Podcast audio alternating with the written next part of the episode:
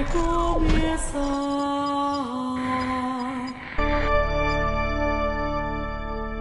A Santa Zoeira.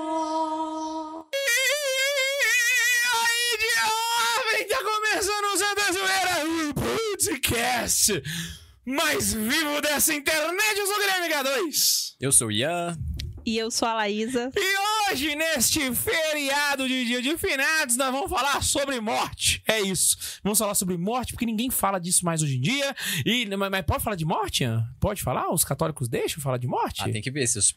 Não sei, não sei, né? Vai que falar de morte. Antes da gente concluir aqui.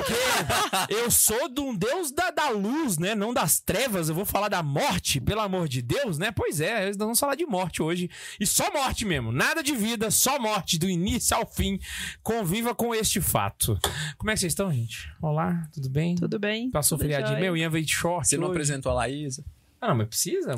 Você se apresentou, não? Apresentei. Ela falou só. Não, ela só, então, você falou, sou a Laísa. Falou, hoje estamos com a Laísa. Ah, é. Hoje nós estamos com o meu bem, minha querida do meu coração, vestindo preto pra fazer jus ao episódio de hoje, né? Até anjo. Anjo da morte. Exatamente. Só que não, esse é São Miguel. Esse é São Miguel, é, mas... É um matador. Ma- matador até de demônio. aqui na cabeça Tá. do capeta. É a espada. ó. Sou São Miguel, matador de demônio. Não minto. Ai, gente, queria fazer, fazer um comentário, porque um minuto antes da gente entrar ao vivo, fizemos 99 mil seguidores no Instagram. Salve de palmas. Boa. Do Santa Carona. Santa do Carona. Santa Zoeira, bora bater 10 mil, gente. Porque os safeiros dos caroneiros não seguem o Santa Zoeira lá no, no Instagram. Qual que é o Instagram do Santa Zoeira, você sabe? Santazoeira.sc. Olha lá, gente, pelo amor de Deus. Então vamos lá, gente. Segue o Instagram do Santa Zoeira, porque o do Santa Carona acho que vocês já seguem, mas por favor, fa- façam esse, esse carinho pra gente, pra gente poder crescer lá. Acompanha lá, a gente tá fazendo corte. Tá saindo Nossa, corte postando quase todo vídeo- dia. É, eu ia falar, eu ia falar todos os o. Ian tá é, aparecendo lá dia. toda semana. Tá, Tá exatamente. legal. Eu tô aparecendo muito também mesmo, né? Tá. Porque eu, eu sou favorito. O Santa Zoeira é meu favorito lá. E todo dia eu me vejo lá. Só que aí toda vez eu acho o caroneiros da, da Sanara. Toda vez eu acho o cara. Eu vou e olho de novo pra ver se. É, é, é nós mesmo, você pira, tá funcionando o negócio. Graças a Deus, né? Graças a Deus. Vamos pros e-mails? Vamos lá. Bora lá? Vamos, você, você não me falou qual que você quer ler, cara. É, eu não, não falei mesmo, não. Você não, você não Pode escolheu. escolher aí, se você quiser. Eu leio o primeiro, você lê o segundo? Deixa eu ler Beleza. o primeiro, porque você, que aí você vai comentando. Tá bom, então tá bom. Então eu vou ler os- o. Não vou ler nenhum. Vai.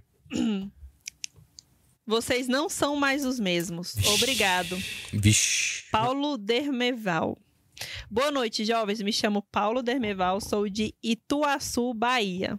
Caraca. Bahia. Pode parecer estranho agradecer no título, logo depois dizer que não são mais os mesmos, mas no final do e-mail vão entender. Hum, tá bom, vamos Ó, lá. tem um plot twist. Ó, É, ó, vai ter. agora fiquei curiosa. Vou contar uma passagem em que me afastei do Santa Zoeira por uma série de críticas. Ó lá, heresia, virou fazendo uma analogia com a briguinha de paróquia. Por favor, minha intenção não é ofender. Na verdade, gosto muito de vocês. Senão, nem estaria enviando meu terceiro e-mail. Ó, gosta Caraca, mesmo. um salve de palmas pra ele. O que, que é isso. Boa. Caroneiro fiel, né? Exatamente. Eu acompanho o Santa Zoeira há muito tempo, sempre gostei do conteúdo de vocês, que nos ajuda a ver a fé. Não é algo restrito às velhinhas que vão à missa e rezam o terço na maior lentidão do universo. Comecei a ouvir mais de um episódio por dia, até que, depois de muito tempo, me revoltei com Santa Zoeira na época dos vídeos de tier list. Igrejas feias e bonitas, sobre o anúncio das regalias para os membros, a saída dos integrantes, sem falar dos episódios sobre a JMJ que alimentava minha inveja de não poder ir. Credo. De que me adianta ver sobre a JMJ se eu não posso ir? Nós tá fazendo tri pra tentar melhorar. Tá só. Fez os negócios de membro pra poder manter o episódio pra não parar com ele e pô, ficou puto com nós. Vai entender. Me sentia como aqueles cachorros que ficam vendo frango na vitrine sem poder comer. Ou as crianças de rua que veem o mesmo frango na vitrine. Ah, não, Nossa, mas essa isso foi é- pesada. Isso aí já, pesado esse já é o segundo episódio que eu tô assim, cara. Neste exato momento. Daí eu escrevi, Tô que nem um cachorro pra esse salgado aqui. daí eu escrevi minhas 999 teses num texto e preguei com o martelo da ignorância no Discord do Santa Carona. Caraca! Ah, essa eu não vi. Eu também não vi, não. Eu tô mais ativo no Choqueido, Discord. choqueido Ó. passeio. Disse que o podcast havia perdido aquela alegria, aquele povo. Era muito bacana ouvir o Devorador de Lasanha, o Devorador de Sonhos, a Wikipédia Britânica, o queridinho do padre e o filho do Pateta. Todos juntos fazendo de coisa, falando de coisas relevantes. Cara, ele é das antigas, Ah, mas que vamos, isso vamos aqui é comer- só que é Gente, vamos ser sinceros aqui, ó. Só entre nós aqui. Bundes, dá um close na minha cara aqui, pessoal. Já tá fechado aqui em mim, né? É, esse é o máximo que eu consigo. Não, agora. tá de boa, relaxa. Ó, Olha aqui dentro dos meus olhos. Gente, vamos ser sinceros. Nós somos os Beatles do podcast católico. Né? Vamos ser sinceros. ah, ah, fala sério, irmão. Que que é isso? Vai lá. Vocês passavam um clima de amizade e alegria muito envolventes, cada um com sua personalidade forte. Mas depois, com os episódios semanais, não são mais como de antigamente. A zoeira aumentou e o conteúdo diminuiu. Você tá doido aí? Não, mas é que eu entendi na qualidade do conteúdo, entendeu? Às vezes vem dois integrantes, um e algum convidado. Ah, tá. Eu sinceramente preferiria que todos se juntassem e falassem sobre algum tema realmente importante. Nem que fosse de 15 em 15 dias, ou quando der. Senti falta de mais participação da Laísa também. Olha Ó, só, Olha lá, caraca. obrigado. Ô, mas assim, só comentando assim, é porque. Vamos combinar um negócio aqui. Eu, eu vou dar um, um bastidor aqui do podcast pra vocês não entenderem, pra, porque eu sei que vocês só veem os episódios e tal, né?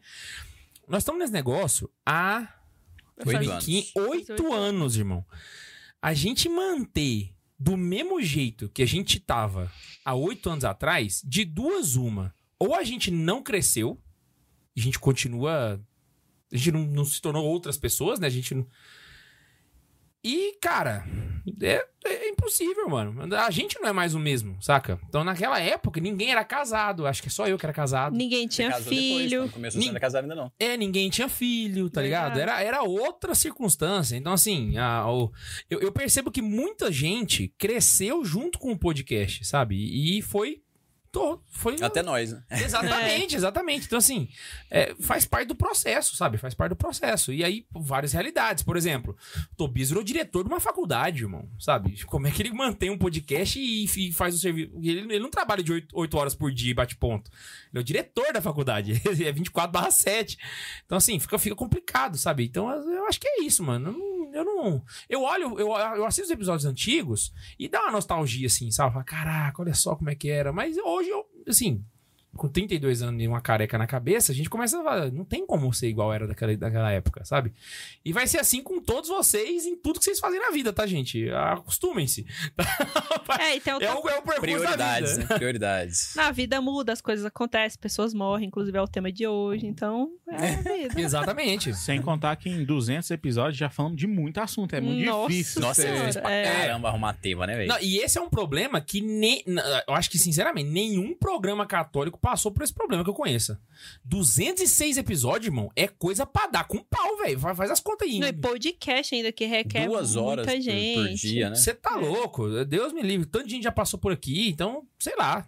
Eu acho que, assim, eu, eu, eu entendo parte. ele, eu entendo ele, mas eu não lamento, não. Porque eu acho que lamentar isso seria uma imaturidade, sabe? Faz parte da vida. Não, e outra coisa, se fosse pra gente, se a gente tivesse assim, esse pensamento fechado, ou segue como sempre foi, a gente já teria acabado com Santa Zoeira há muito tempo, né? É, é, sei lá, é como você virar e falar assim: ah, eu queria que o YouTube fosse o mesmo do Unforgettable Fire dos anos 70, sabe? Ah, não vai ser, irmão. Esquece. Os caras são outros. Já tá outro, outro rolê. E. Eu me comparei com o YouTube, você viu, né? e com os Beatles no mesmo Pra comentário. variar. Só, só pra deixar claro aqui. Então, voltando. Sem contar que, com o canal no YouTube, os episódios perderam aquelas trilhas sonoras legais e os efeitos. Agora, às vezes, nem trilha sonora tem. Exatamente, exatamente. E qual que era o rolê da trilha sonora? Direito autoral, né? Por isso que nenhum dos episódios antigos tá no, tá no YouTube, por conta desse problema. Fiquei meses sem ouvir os episódios. Antes, a gente sentia que estava em um grupo de amigos, dividido de forma leve assuntos importantes. Agora, nem amigos, nem leve, nem importantes. Caraca, pegou pesado aqui. Se o Max tivesse aqui, ele ia estar Caceta. chorando na hora dela. Foi providencial o Max tá vídeo. Ô, só uma pergunta aqui. Eu queria, um sincerão aqui, galera do chat. Vocês concordam? Sem ser. Sem ser. Sem ser superchat, pode ser geral aí. Vocês concordam com esse e-mail? Deixa eu saber se é real, assim. Abre o coração mesmo. Nossa, pede pro Matheus uma enquete. Faz uma enquete aí, Matheus. É. Vai lá, o Faz. e-mail de quem? É o e-mail de quem? Ixi, Espera aí, vou voltar e vou perder aqui. Co- Paulo Dermeval. É o famoso ô, hater. Bundes, coloca aí. Vocês concordam com o e-mail do Paulo Dermeval? Eu vou, col- eu vou colocar o Paulo, tem razão? Isso, Isso. Paulo tem razão. E pra galera. Só pra, eu quero saber se, se, se é geral da galera. Vamos lá. Vamos, pode continuar aí. Na época, eles me, eles me chamaram de sede vacantista do Santa Zoeira, que dizia que a zoeira estava vacante. Quando eu toquei no assunto, eles desviavam a conversa dizendo que o Traud Talk é pior. O que de fato é, sem dúvida. Os caras comparando a gente com o Traud Talk. Cara, eu é acho que nem né? existe mais o Trash Talk. né? Existe? Eu nem Não sei. Eu nunca nem vi Eu esse também nunca, negócio. nunca vi. Cara, eu Pô, assisti. eu não vejo nem os católicos, imagina. isso. Eu descobri esses dias que tem um podcast católico, tem mais de 100 mil seguidores. Eu achava que era só nós até hoje. Ah, Ah, é não, tem o Santo Flow. Flow, Santo Flow. Isso, Santo Só que o rolê dele é entrevista, né? Não é, igual o nosso. É, A gente Mas quer tem mais. seguidor, hein? Eu Tem, fiquei- ele é Tem, grandão. nossa, mas ele leva os Foi caras. cutucada na ferida, na ferida, assim. Eu falei, caralho, Não, e tem pô outra coisa. seguidor, velho. O Guto. Você pira, a gente foi pra São Paulo na Expo, né? O Guto é o que conduz o, o Santo Flow. Um abraço pro Guto, inclusive, gente boa pra caramba. E aí eu encontrei com ele lá. Só que qual que foi o rolê? No mesmo dia que eu encontrei ele, sabe onde ele tinha ido? Na sede do Flow.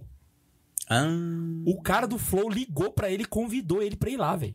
E ele conheceu todos os estudos do Flow, saca? Eu falei, safado, nem pra me chamar, sabe? Guta, me devendo essa, hein? Que que é isso, cara? E depois ele foi, não foi só no Flow, ele foi no Inteligência Limitada também, o eu... Guto. ah ele, foi- ele participou do Flow também? É, não, não, não, não, no Flow ele só Ele só visitou o conheceu, estúdio, né? Mas no Ah, tá. Inteligência Limitada ele participou de uns dois episódios como É co-host. Aquele cenário horrível deles lá. Ah, não, acho massa. Você, acha Nossa, velho, que lá dá uma tonteira só de ver aquilo lá que tem Muita colorido. informação, né? Parece um quadro do Romero Brito. Nossa. Então, um abraço Acabou pro Guto do, do Santo Flow, amigão nosso aí. Já encontrei com ele várias vezes em eventos aí. Mas o podcast é bom de ouvir. O Traud Talk, ô, Traud Talk, ó. Não, misericórdia. Nossa senhora, é outra aí, o Inteligência Limitada foi, mal, foi mal. Eu, só, eu tô, agora eu comecei a ouvir podcast, depois de 35 Você anos. viu, eu foi só a. Vanessa entrar no estúdio, a Laís já falou que o Tradital que é bom, você viu? Não, mas eu errei aqui, é o Inteligência Limitada. Só pra Pois nós bem. entender aqui, o Suzuki, que tá no, no chat de vez em quando, tá aqui hoje presencialmente. Dá um grito aí, pessoal, ouvir. Aí, ó, tá, tá aí. Mas eu nós. tava dando tchau, era pra Kia. Vai lá. Pois bem, recentemente venho fazendo um devocional que criei e aprendi que isso é possível graças a vocês. Ó, Ó, e comecei a fazer um jejum das coisas que eu consumo na internet. Para ser bem sincero, percebi que praticamente não via coisas realmente importantes. Já não me lembrava.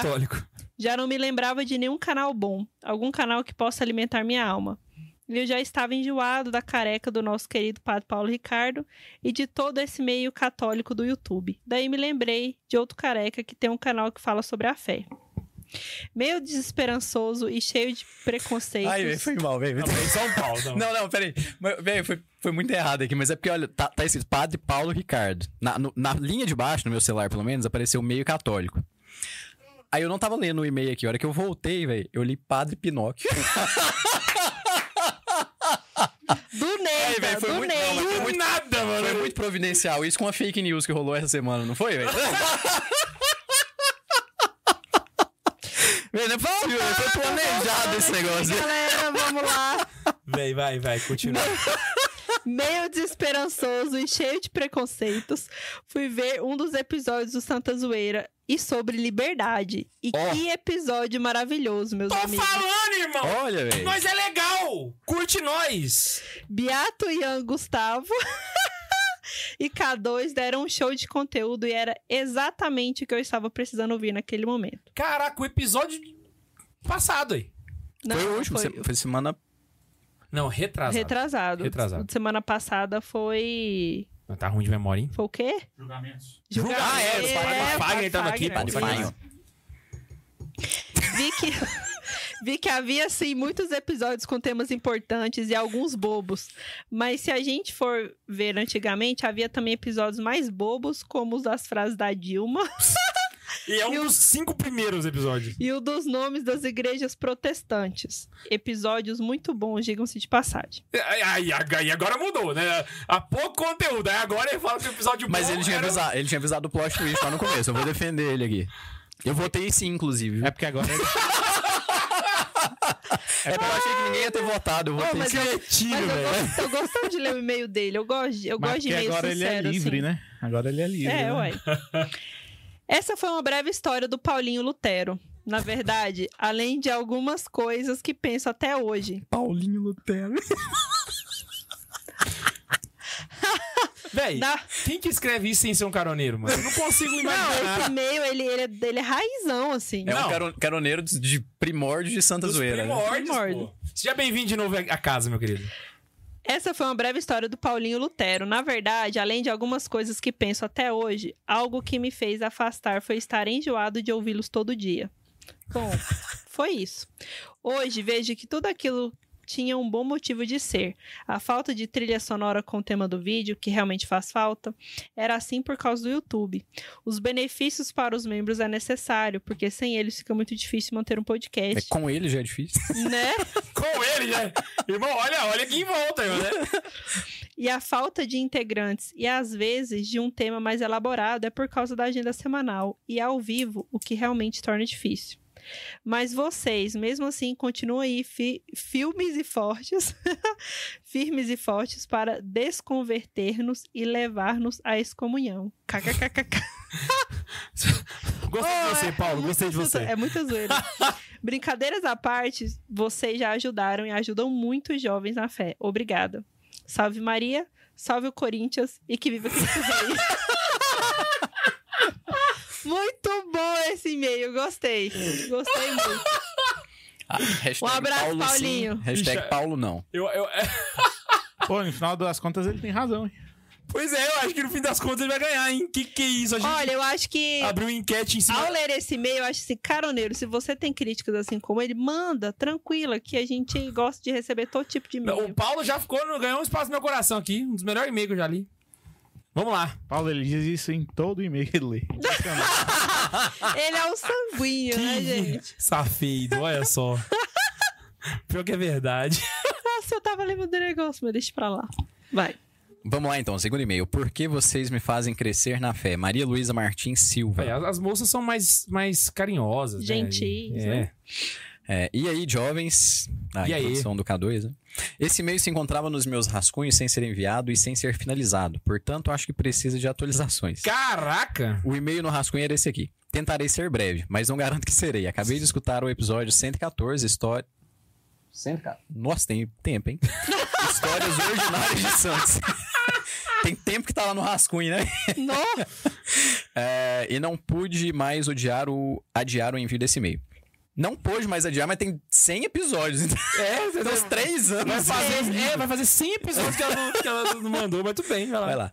Sempre fui vencida pelo depois eu mando, mas hoje não mais. Respondendo à dúvida de vocês, aqui segue a minha história com o podcast. Escuto vocês há anos e nunca agradeci a vocês por continuarem nessa internet propagando a zoeira e a evangelização. Vocês estão na minha vida desde os primórdios deste, desse podcast. Ixi, eu rolei aqui. Peraí. Ah, aqui, ó. Conheci vocês por indicação do meu irmão mais novo e sigo ouvindo o podcast desde então. São sete anos que vocês fazem parte da minha vida cotidiana, tirando as épocas que vocês resolviam dar um tempo no podcast. então, nada mais justo que eu me apresentar, né? Sou Maria Luísa, mais conhecida como Malu, tenho 25 anos, moro em Congonhas, interior de Olha, Minas Gerais, não é de São Paulo.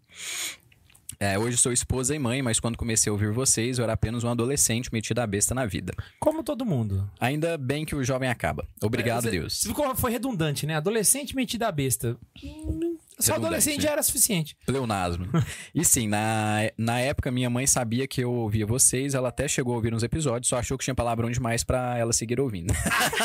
que novidade, né? Que Aí ela- novidade. Agora, atualizando e finalizando. Sigo sendo a Malu, agora esposa. Olha. Já completei 26 anos e agora mãe de dois. Converti meu marido a seguidor desse podcast e ele acha o Ian, leiam com a voz do Ian imitando o Cristiano Ronaldo, o melhor. Não, não, hoje, hoje foi bom, velho. Os e-mails foi bem Legal. Caraca. Parabéns, Larissa, você fez uma boa seleção. Que que é isso? Antes eu era ouvinte, sim, escu- escuto pelo Spotify, obrigado, Neiva. Ela que é- escreveu Stopify, mas tudo bem. Eu nem peguei, eu passei direto. que acompanha certinho, semanalmente, sem falhar. Agora, tendo duas crianças em casa, me atrasei e estou tentando alcançar os programas ao vivo novamente. Muito bom. Sempre ouvindo na ordem, claro. O intuito de escrever esse e-mail era responder a pergunta que está no assunto e eu poderia elencar vários motivos, mas vou destacar o que mais me pega. Vocês ensinam em meio ao humor. Depois de tanto tempo escutando vocês, parece que estou numa roda de amigos conversando sobre a igreja. O sem Paulo não concorda com você, não. E preconceitos. Brincadeira, brincadeira, eu entendi o Paulo. Mas se o Max tivesse que ele ia falar desse meio, nossa, velho. O resto da vida, velho. Seis anos seguidos ele ia ficar falando do Paulo.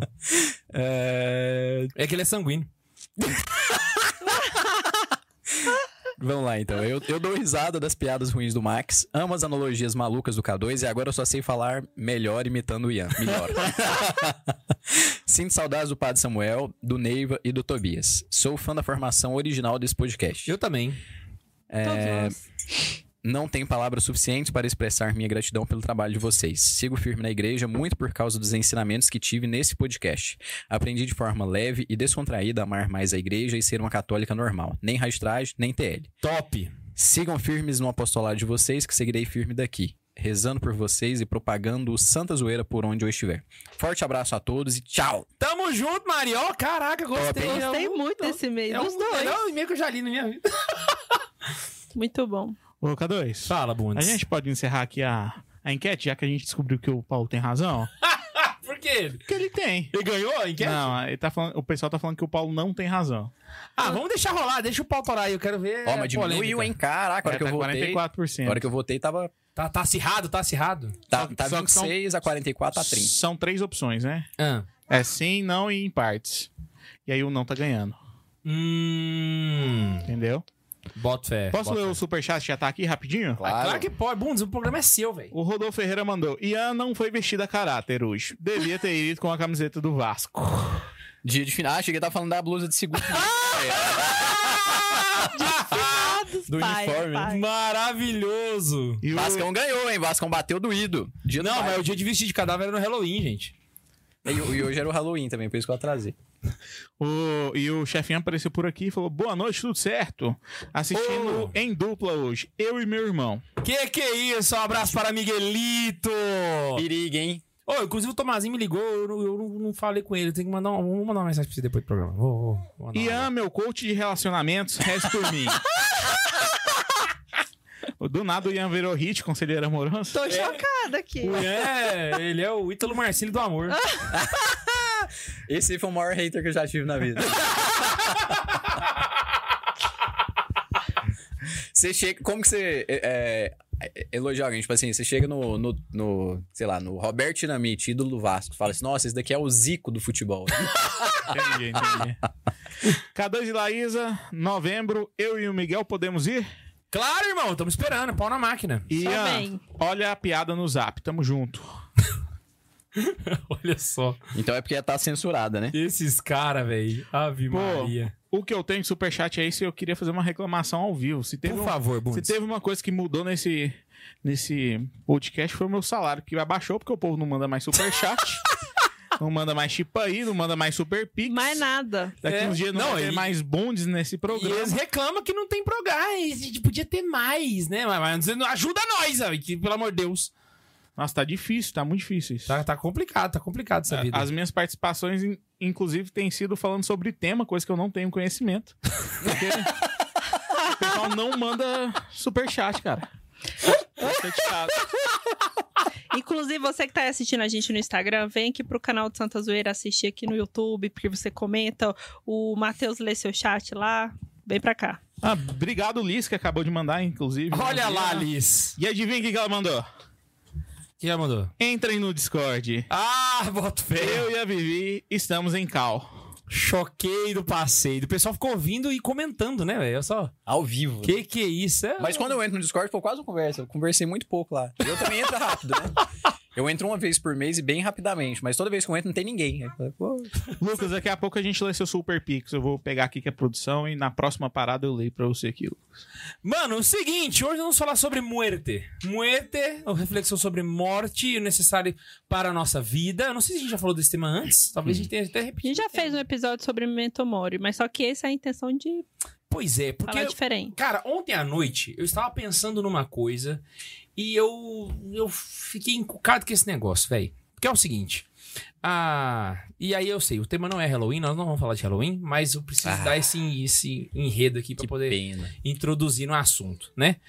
Ah, mais uma vez, né? Eu... Tem podcast do Halloween, né? Exatamente, é o fez. 76, inclusive. Podia ter parte 2. É, podia ter parte 2. Aí a gente já via vestido aqui. Eu, eu quase vim com a maquiagem aqui no Nossa, velho, se você viesse ia ser tão bom, mano. Caraca. Sério, eu não vim por causa disso. Eu fiquei com medo de vocês brigar comigo. Falei, ah, já tá no olho do furacão, tal. Já. O François brigando com nós e tal. Aí nós falamos, François, você não tem razão. Aí... Falei, se eu for, vai dar pau, hein, velho? O melhor é que- Eu tava conversando com ele hoje sobre esse assunto, né? Aí ele me explicou lá os pontos dele e tal. Aí eu mandei pra ele, padre, eu entendo perfeitamente o seu ponto. Continuo sem concordar. Aí ele mandou um ok em caixa alta. Ok. Ó, o Exposed, já ao vivo. Mas eu, eu Ai, vou, eu gente. vou defender aqui o padre Fagner. né? O padre Fagner estudou no mesmo seminário que o padre François, né? E ele tava contando que da, época do, de seminário dele, que tinha o Halloween do seminário. É, não, tem ainda hoje. Verdade. Vou, con- verdade. vou contar pro pessoal lá que o padre François tá falando contra, hein? Padre, nós vamos voltar lá no seminário que você estudou lá na Espanha e falou: olha, tá. O padre já saiu fantasiado pedindo doce ou travessura. É, né? Já saiu de abóbora aí e tal. Cara, porque é o seguinte, mano. A, a fé católica, ela sempre foi muito pautada na verdade, tá ligado? E a verdade é encarar os fatos como eles de fato são. Não de acordo com aquilo que eu quero que eles sejam, beleza? Encarar o mundo de acordo com o que eu quero que ele seja é uma visão moderna. E não tem muito a ver com a igreja. Por isso que a igreja e o mundo moderno não se batem muito. Porque esse- essa coisa não dá muito certo. Então eu comecei a ver o pessoal eh, fazendo alguns comentários. Que tipo assim, ah, eu não sirvo a um Deus de morte. Eu, não, eu sirvo a um Deus de vida. Ah, eu não vou vestir alguém de caveirinha. Eu vou... Vi... E eu comecei a refletir em uma coisa mais profunda do que se pode ou não pode a festa do Halloween. Mas o fato de que as pessoas estão perdendo a capacidade de refletir sobre a vida como ela de fato é. Coisa que o, anti- o homem antigo tinha essa capacidade. Então vou explicar. A, a forma como o homem antigo lidava com a morte era mais. Como é que eu posso dizer? Saudável. Tava lendo o livro do Ben 16, e aí no livro do Ben 16 conta sobre os últimos minutos de vida do João Paulo II, saca? E João Paulo II, ele viu que ele ia morrer. Ele já tava agonizando, ele percebeu que ele tava morrendo, era aquilo ali mesmo, e ponto final, sacou? Vamos levar o Papa pro hospital. E aí o que aconteceu? A gente. Eu vi eles comentando, e aí o Gorganswein comenta que no momento da morte, João Paulo II virou pro secretário dele e falou assim: chama o Ratzinger. Porque eu preciso dar para ele a minha última benção. E aí o Ratzinger foi no, no negócio e ele falou pro Ratzinger assim: Eu vou morrer nas próximas horas. Eu não posso ir embora sem te dar uma última benção. E ele dá uma benção pro, João, pro, pro Bento XVI. Pirei, eu não sabia Saca. disso aí. Olha só o nível de relação que esse homem tinha com a morte. A morte, ela vai chegar como a- amanhã. Como, a- como o sol vai nascer amanhã, entendeu? Então, nas próximas horas eu vou morrer, então eu preciso te dar a benção. Vem pra cá que eu preciso te dar a benção. Tipo assim, a morte era mais um evento na vida do João Paulo II. E isso tem muito a ver, a gente vê, ah, mas ele era santo, de fato. Só que tem muito a ver com a cultura com a qual ele foi criado. E a cultura na qual ele foi criado eram de pessoas que sabiam lidar com a morte. Exatamente porque não tinham fakeado um mundo de poliana perfeito, onde tudo é rosas, tudo são santinhos bonitinhos, tudo é, sabe? E aí você tá ali falando de uma igreja que, ah, é santinho, olha que bonitinho, olha que não sei o que, é o Deus de vida, Deus de luz. Mas quando a morte chega e ela vai chegar, as pessoas não estão preparadas para ela. Porque elas não me- meditaram sobre ela, elas não refletiram sobre ela. Não se Saca. prepararam pra ela. Exato. E isso vai, isso é muito mais profundo do que simplesmente, ah, é Halloween do capeta, esquece. Isso Não é isso a discussão. É nós não estamos refletindo sobre a única coisa que é certa na nossa vida. A morte, saca? E aí você começa a encontrar que, eh, católicos que não sabem lidar com os momentos difíceis e quantas pessoas a gente vê perdendo a fé, tá ligado? Então eu acho que era esse o, o norte do, do, do episódio, assim.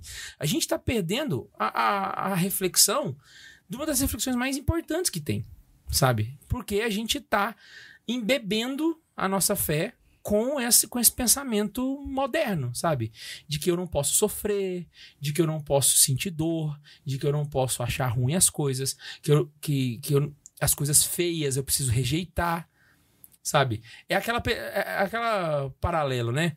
A pessoa que rejeita o feio, né? Que re- rejeita o feio no sentido, tipo assim, da- das, das feiuras O próprias da vida. O desconfortável, né? que rejeita o desconfortável, que rejeita a, a, a reflexão sobre a morte, que rejeita pensar sobre essas coisas. O sofrimento. Eu sou um deus de luz, sirvo um deus de luz, eu não sirvo um deus de trevas, né? Essa, essa desculpa, né?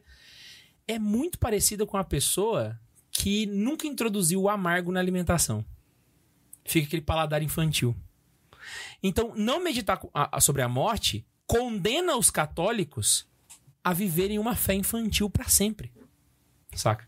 Enquanto você tinha crianças nas décadas passadas que tinham um conhecimento sobre a morte muito mais vivos, e eu lembro da minha avó contando, né, que ela teve um tio que faleceu, e aí, na falta de dinheiro, fizeram o velório do tio na casa, sabe? E não tinha onde apoiar o, o caixão, pegaram a cama dela. Pegaram a cama dela, botaram na sala, botaram o, o, o o tio lá no, no- lá. caixão, fizeram o velório, sepultaram, voltaram o, a, A ca- cama pro quarto. E de noite lá ela e dormiu lá e na, Pau na máquina, máquina, né? saca? Hoje em dia, Não pode fazer nem velório em casa. né? inconcebível, né? Um negócio assim, sabe? Então, eu acho que essa é a principal preocupação que eu tenho com os católicos hoje com relação à morte. Não, e, saca? inclusive, assim, é até fazer um- uma observação. Se a pessoa fica sempre numa é, infantilidade espiritual, né? Porque não amadurece. Não é, não é a infância espiritual que é o caminho da, da, É. da pequena via, né? De, de, de Santa Terezinha e tudo. A, a, a infância espiritual e tal, que todos os santos depois falaram, to- vários santos falaram disso. Mas é porque isso, isso é, é imaturidade. Então, assim, é uma pessoa que ela vai crescendo com esse mundinho bonito e tal, essa coisinha de mundo de poliana e tal. Na hora que vem um, um sofrimento, uma prova maior, ou então às vezes uma dificuldade, ah, descobre uma doença, então fala, pô, mas eu fiz tanto, é assim que Deus me trata. Cara, isso é infantilidade, o sofrimento faz parte da nossa vida. Aham. Quantos santos que não falavam, pô, a, a gente quer chegar até Cristo, mas pra gente chegar até Cristo, Cristo tá na cruz, a gente tem que chegar na cruz também. Exato. E a gente tem que estar com Cristo na cruz, a gente tem que completar na nossa carne o sofrimento de Cristo. Então a gente tem que estar na cruz, a gente tem que, ter, tem que ser crucificado com Cristo, a gente tem que morrer com Cristo. Depois a gente ressuscita. Não adianta a gente querer só a parte da ressurreição. Não, eu quero só, só a glória aqui. É. A, a outra parte não é comigo, né? Isso aí Deus já, já levou. Levou, mas eu quero estar com ele. Eu quero porque isso é bom, é bom pra mim também. É, é valorizar e, e saber dar valor ao sofrimento, à mortificação. Pô, é, é difícil a gente pensar nisso. É difícil porque a gente, no, no fundo, é muito fraca. A nossa cultura é outra, né? Aham. Mas a gente até tinha planejado de fazer um episódio aqui sobre o luto, né? Só sobre o luto, né? Exato, que Mas- é necessário, cara. E, o- e o tanto que isso é bonito, assim, a gente ver pessoas que sabem viver bem o luto. A, a própria igreja nos ensina a, a mortificação. O que, que é a mortificação? A palavra morte tá aí. Que é você ir matando os seus vícios, matando é, essa mornidão espiritual e matando o seu próprio orgulho através de pequenas atitudes. Então, o sofrimento, ele tá incrustado. Não dá pra você, na nossa vida de fé, não dá pra você ser católico sem você aprender a viver com sofrimento. Não tem como. E esse exemplo que você falou foi perfeito, porque assim, a mortificação mostra o caminho pra santidade. Não existe santidade sem, Sem mortificação. mortificação, Quando Jesus vira pra gente e fala assim: quem perde a sua vida por mim, o que que é perder a vida, gente? Vamos ser sinceros aqui. Morrer. É morrer. Então, quem não morre por mim, saca? Não é digno de mim. Então, Jesus ele tá colocando que assim, a morte, ela não é só um elemento da fé católica. Ela é um elemento fundamental. Saca? E quando eu falo de morte, eu estou olhando a morte como ela é. Então eu tô olhando pra morte com morte mesmo, sabe? Com túmulo, com cemitério, com morte, com em todos os aspectos. O, o catolicismo até expande, né?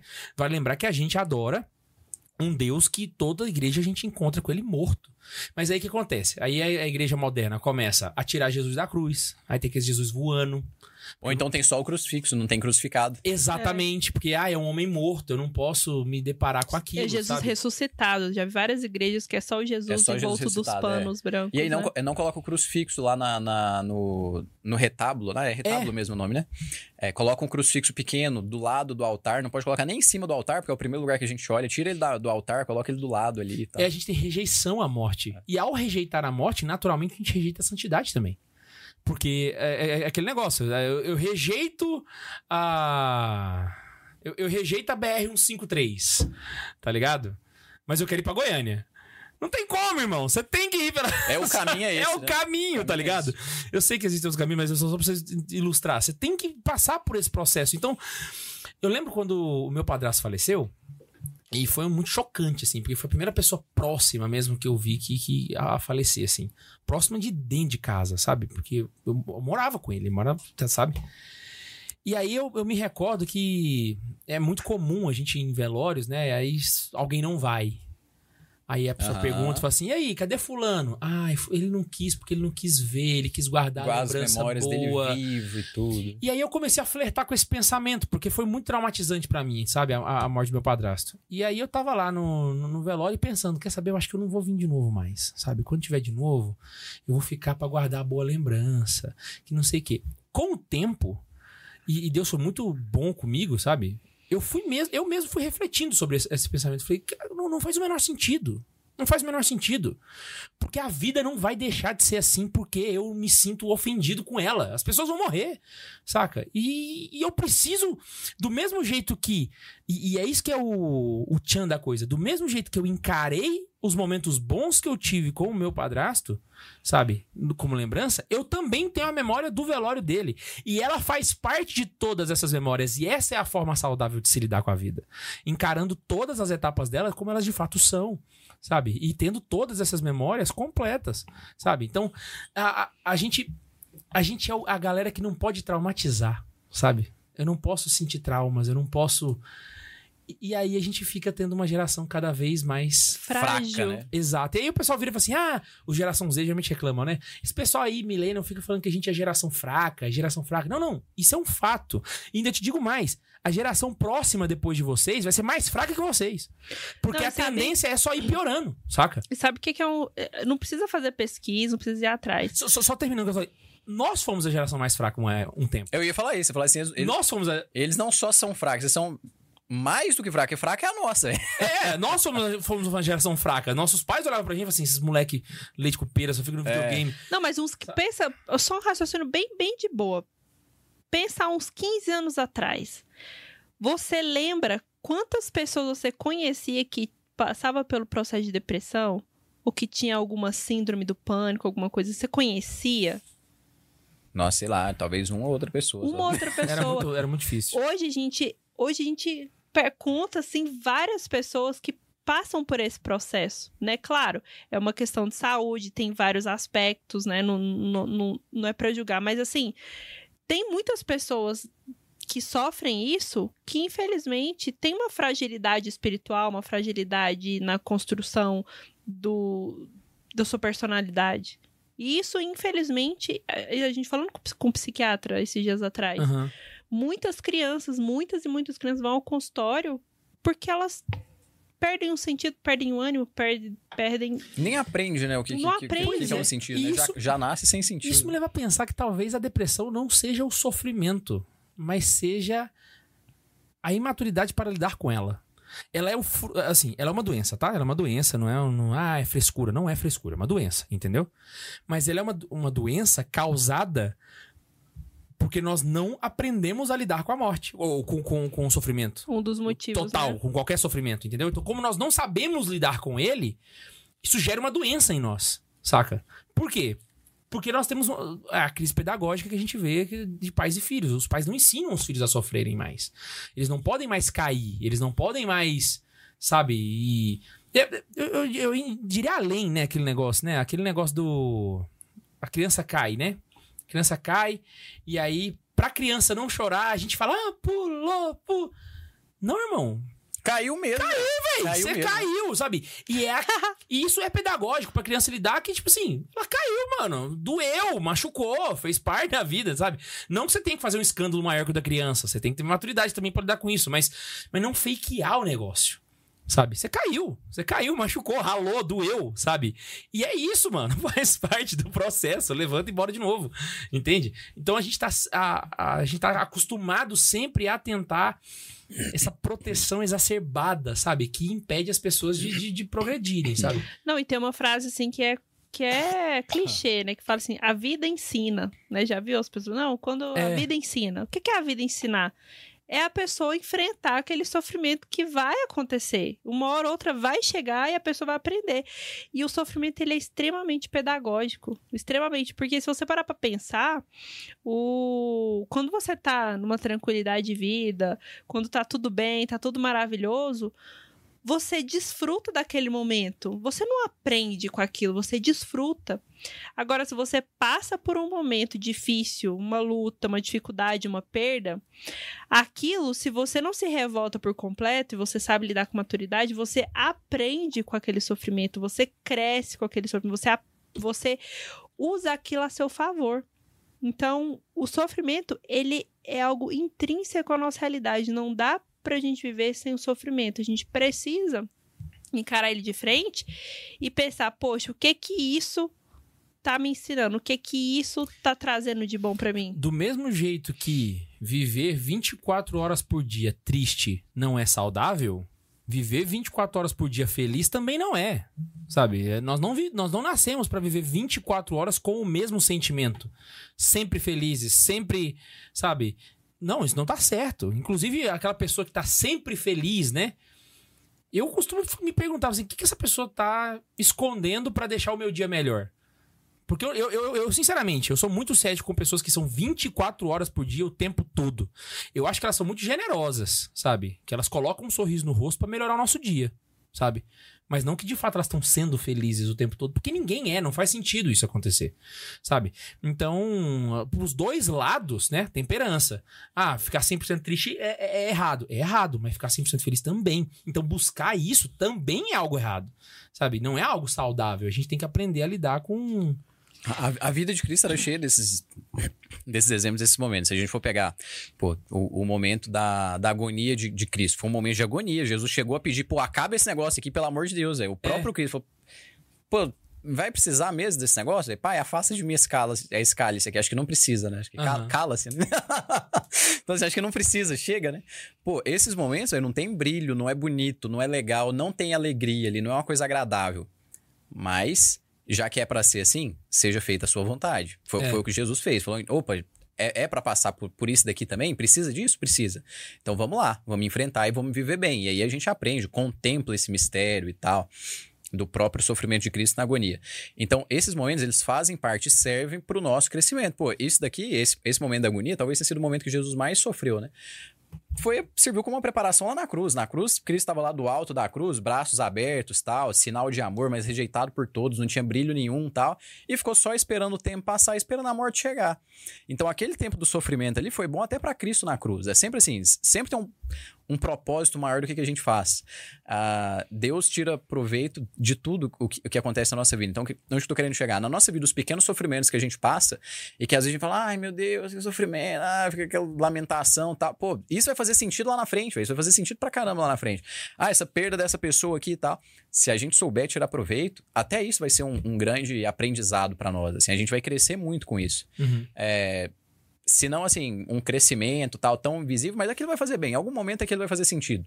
Em algum momento a gente vai olhar pra trás e falar, pô, faz todo sentido. O que você falou, a, a completude da convivência com a pessoa que se foi. O momento da, da dor, da despedida, também é o que fecha tudo ali. Pô, acompanhei essa pessoa em todos os momentos. Então, assim, tava feliz na alegria, tava feliz, mas no momento que ela se foi, eu tava lá também. E- isso já começa a fazer mais sentido. E a maturidade espiritual, ela passa pelo processo de, no momento do velório, você olhar pra aquela pessoa, lembrar dos momentos bons e é aí você tem duas formas de lidar, né? Ah, por que, que Deus tirou essa pessoa de mim? Você se sente injustiçado porque você acha que aquela pessoa lhe pertence.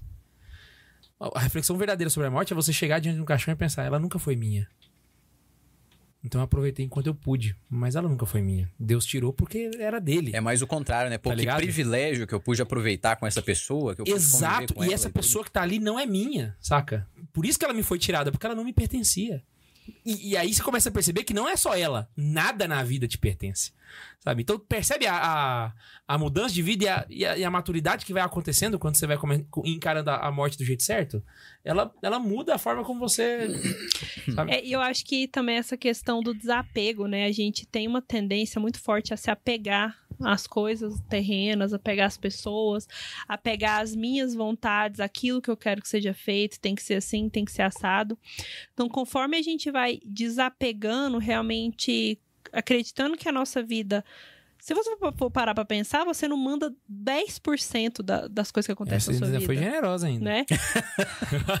é menos, né? É que porque ela é esposa, né? Se ela fosse marido, ela saberia. É que é verdade, tem duas vidas, né? ela pega cinco de cada, né? Mas isso fica de dica pras esposas, porque Não abra mão do seu 5%. ou vocês cortaram a minha linha de raciocínio. É pra isso que a gente tá aqui, né? Bundes, é assim mesmo, foi, Bundes? Eu, eu nem sabia que eu, eu nem cheguei a ver os meus cinco então. eu tô descobrindo agora. Eu já- Pô, eu tenho direito. eu- eu né? Tenho, disso. Tava tudo fora de controle aqui. A filha tá aqui. Não. Tá, mas voltando, né, aos meus 10%.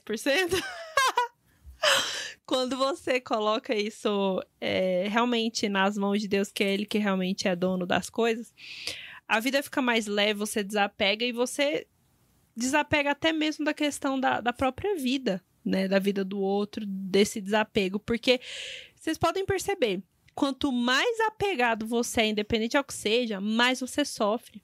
Porque você acha que aquilo depende de você, você tem, você que tem que organizar, você tem que fazer aqui. Não, não depende de você, depende de Deus. Até certo ponto, você faz ali o que tem que ser feito. Depois, não, não tem que ser feito. Então, assim, esse próprio desapego, eu acho que até isso é uma das grandes lições. Grandes santos foram desapegados, né? Acho que, Se- eu não me arrisco a dizer todos, né? Mas tem Então, que ser, né? Não, assim, se você não Tem, consegue senão- desapegar, se você não consegue abrir mão, né, de uma vida de outra pessoa que já não te pertence, como é que você quer abrir mão da, Da sua, sua, própria pra Jesus? E, Tá é- ligado? É, o, é o Que que você te falou, é, é o que você falou lá no começo, assim, pra gente salvar a nossa vida, a gente precisa perdê-la, né? Que é Exato. quando você citou Jesus lá. E, e, assim, isso é até, vamos, vamos lembrar isso aqui mais uma vez, né? É, é uma coisa muito difícil de se fazer, né? Mas se quando a gente consegue levar esse desprendimento e essa aceitação da morte, essa aceitação da morte, ela se torna inclusive uma indulgência.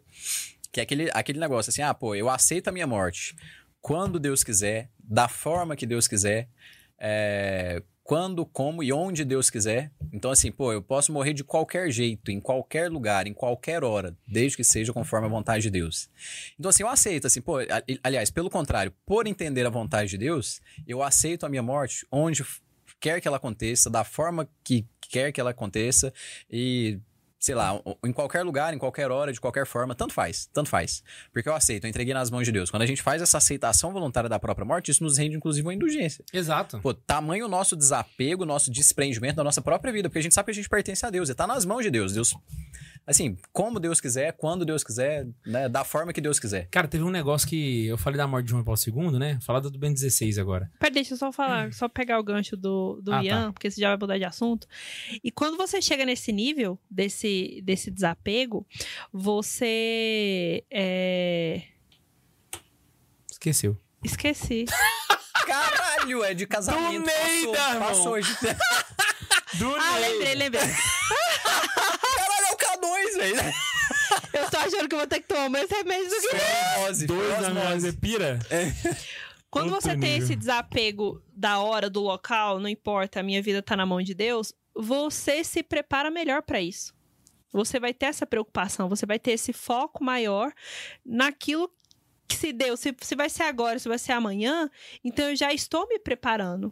Agora, se você não tem esse, esse desapego, se você é preocupado, se você tem medo, tem gente tem pânico da morte, é porque você não se preparou, você não se preocupa, você você realmente não entendeu o que é a morte, que é uma passagem. São Francisco já nos ensina que a irmã morte é aquela que nos Exato, pega é. pela mão e nos leva a Deus. É porque no fundo a gente tá vivendo a nossa vida, a gente tá ansioso por encontrar com Cristo, a gente tá louco pra se encontrar com Deus. A gente vive em uma ânsia assim de serviço, buscando santidade e tal, porque no fundo a gente quer pertencer a Cristo e contemplar aquele mistério assim de forma que o nosso corpo não vai entender, então a gente precisa morrer. Uhum. Então, que, a, a- qual que vai ser a analogia louca do K2 que a menina colocou no e-mail lá, né? Tipo assim, é tipo quando a gente tá esperando lá no Outback pra entrar, ou então a gente tá esperando no restaurante pra entrar, nosso objetivo é entrar lá e jantar e comer pra caramba, mas antes você já começa a mandar uma entradinha, manda um shopping, um negócio, e você já vai de cabeça ali, já é a entradinha e tal, mas a hora que apita o seu negocinho, falou, opa, sua senha foi chamada, falou, então esquece esse chopp, esquece a entrada, vamos lá pra dentro comer a costela com barbecue.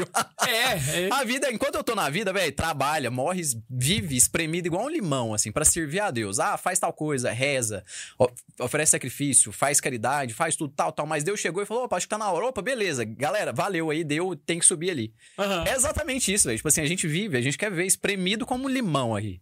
Mas na hora que Deus chegar, não tem apego nenhum. Fala, pô, tá bom aqui, mas agora vai ser muito melhor. Tchau, deu minha hora ali, vou entrar. É São Paulo, né, velho? É- exatamente. Eu tô aqui com vocês porque não chamou minha senha, mas se dependesse de mim, irmão.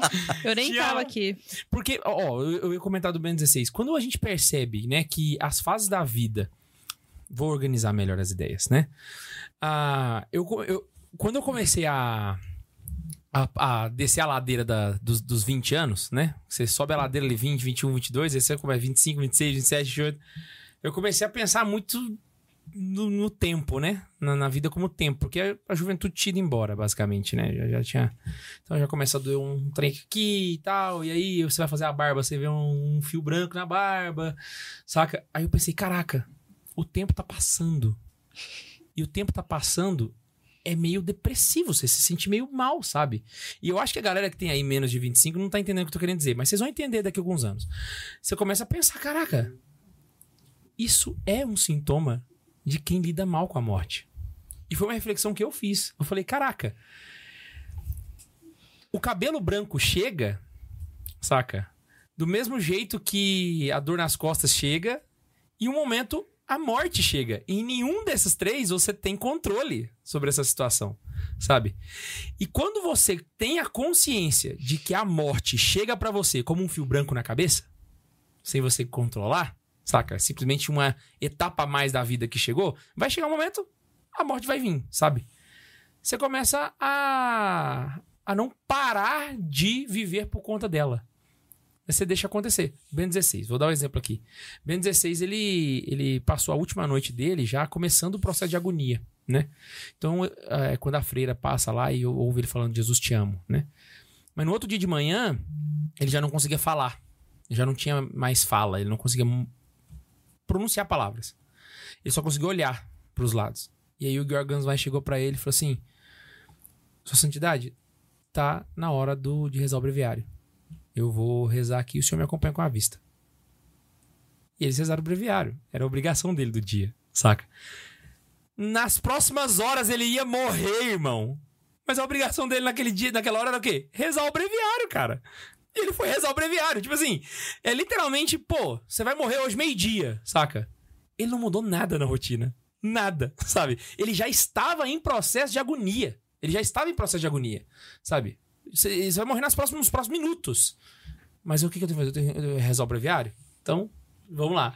E rezaram o breviário juntos, sabe? Por quê? Porque Ben 16 entendeu que a morte é como um fio de cabelo branco na cabeça. Ela acontece. Uma hora ela- você não vai conseguir frear isso. Ela vai aparecer, sabe? E o que, que, você, que, que você fez um dia antes de você perceber seu primeiro fio branco? Nada. Você viveu o seu dia normal, tá ligado? Então a morte é do mesmo jeito, cara. Não, não tem um. Ah, eu vou, sabe? E essa que é a grande dificuldade do povo de. de, de, de, sabe? De, de lidar com isso. Porque não vai ser diferente em momento nenhum.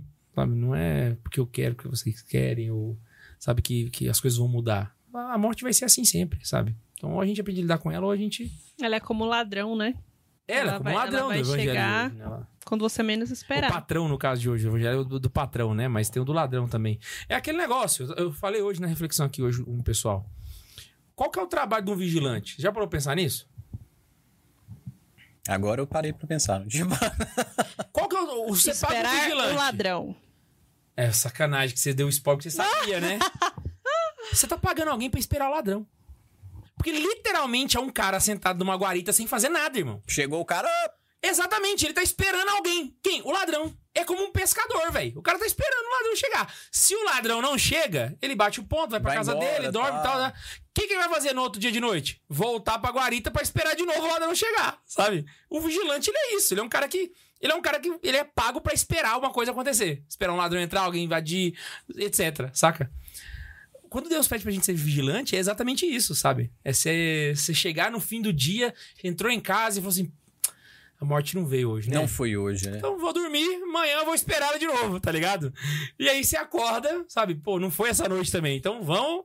E você tá ali igual o vigilante, sabe? O que você tá fazendo? Tô esperando a morte chegar, uma hora ela vai chegar. E vivendo bonitinho, né? Deixando as vivendo coisas boni- arrumadinhas, que a vida Exato. chegou, falou, opa, tá tudo organizado aqui, vamos lá, né? É, não, enquanto o ladrão não chega, você abre uma porta, um- uma porta pra um, um cara que entrou, você confere um crachá, que é o que o vigilante também faz. Mas na verdade ele tá ali pra esperar a morte. A gente tá aqui pra isso, sabe? Então enquanto a morte não chega, a gente faz o que tem pra fazer. E bem feito. Senão, meu irmão, sabe? Você vai ficar. Imagina só se o ladrão ficasse. Ou se o vigilante ficasse. Se ele parasse de viver por conta da eminência de um ladrão aparecer. Ele não conseguiria ser um vigilante. Nossa, vai chegar um ladrão aqui. Pô, chegar enrolou, velho, cara. Ele não ia aguentar dois dias de, de, de trabalho, velho. Ele ia dar um staff com uma semana, sabe? Passou uma moto com dois caras em cima. Morreu. Pronto. E qual que é o interessante? O que que isso mostra que tá... O que que tá por trás desse medo do vigilante? Mostra que ele tá despreparado. Mostra que se o ladrão chegar, vai render ele. Então todo mundo que tá com medo da morte, na verdade, tá, de certa Tá forma... despreparado, né? despreparado, cara. Porque a gente tem medo que a gente tá despreparado, sabe? Como um vigilante que tá despreparado pro ladrão. É por isso que ele tem medo. Agora, imagina só, o cara lá, faixa preta de jiu-jitsu, tá com escopeta na mão, colete à prova de bala. Irmão, que hora que esse ladrão chega, tá ligado? Cai pra dentro, sabe? O cara pode até ficar apreensivo, mas com medo é, é outra história, sabe? É outra história. Fica apreensivo, fica ansioso, mas o cara tá de boa, né, velho? É. Chegou, pau na máquina, né? Exatamente, É pra exatamente. isso que eu tô aqui mesmo? Vambora. E aí, mano, eu queria, assim, ah, aproveitar pra comentar, assim, um pouco a respeito da, da, da doutrina sobre a morte, sabe? Porque eu vejo que, como a gente não reflete muito sobre isso, a gente acaba não conversando muito sobre essas coisas. Então, tipo assim, como é que funcionam os, os, os processos de preparação pra morte, purgatório, indulgências, como que a gente pode se preparar melhor, né? Que é o que a igreja. A igreja tá aí pra isso, né? Tipo assim, você vai morrer. Deixa eu te ajudar a se preparar pra isso. Lembra, né? Lembra, né? É, então, tipo assim, como fazer? Mas antes, mano, abondes. A gente recebeu uma mensagem, que é um chat agora que não é superchat. E eu não sei se o Rodolfo tá usando um hack aqui de falar com a piada do Jean, mas parece muito. Então eu vou ler. Penso é, é que para, pensa que para o vigilante, o ladrão e a morte podem vir no mesmo dia, né?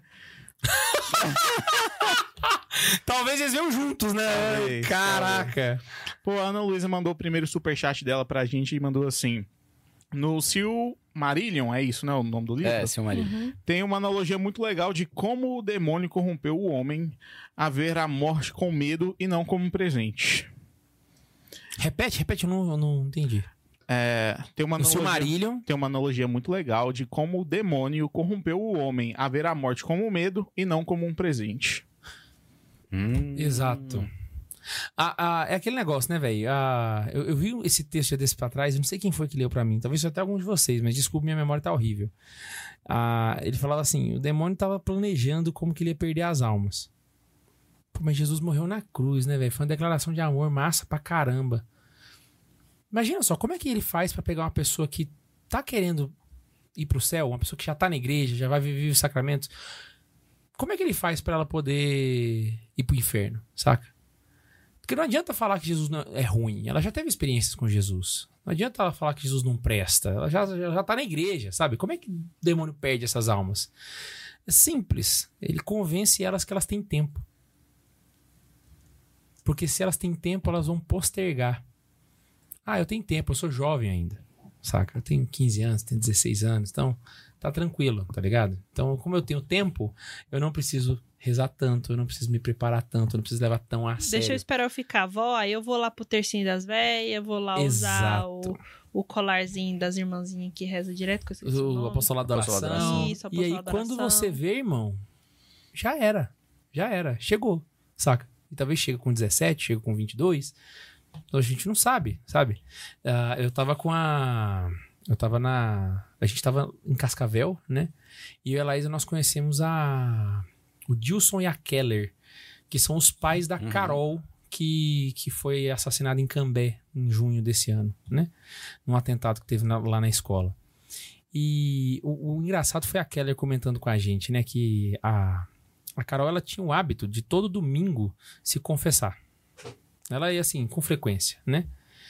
E aí, como era um domingo, ela foi, se confessou normalmente, sabe? Inclusive, ela até conversou com o padre. Ela falou, até fez a piada. Você agora eu posso morrer, né? Aí o padre, ah, pode, agora você pode morrer. Pois então, na segunda-feira, quando ela chegou na escola, logo no início da manhã, entrou uma pessoa na escola e, e- e levou ela, saca? E, e- o massa foi a, a, contando que às vezes a gente vira e fala assim: Nossa, olha só tanto que Deus é bom, confessou antes de morrer.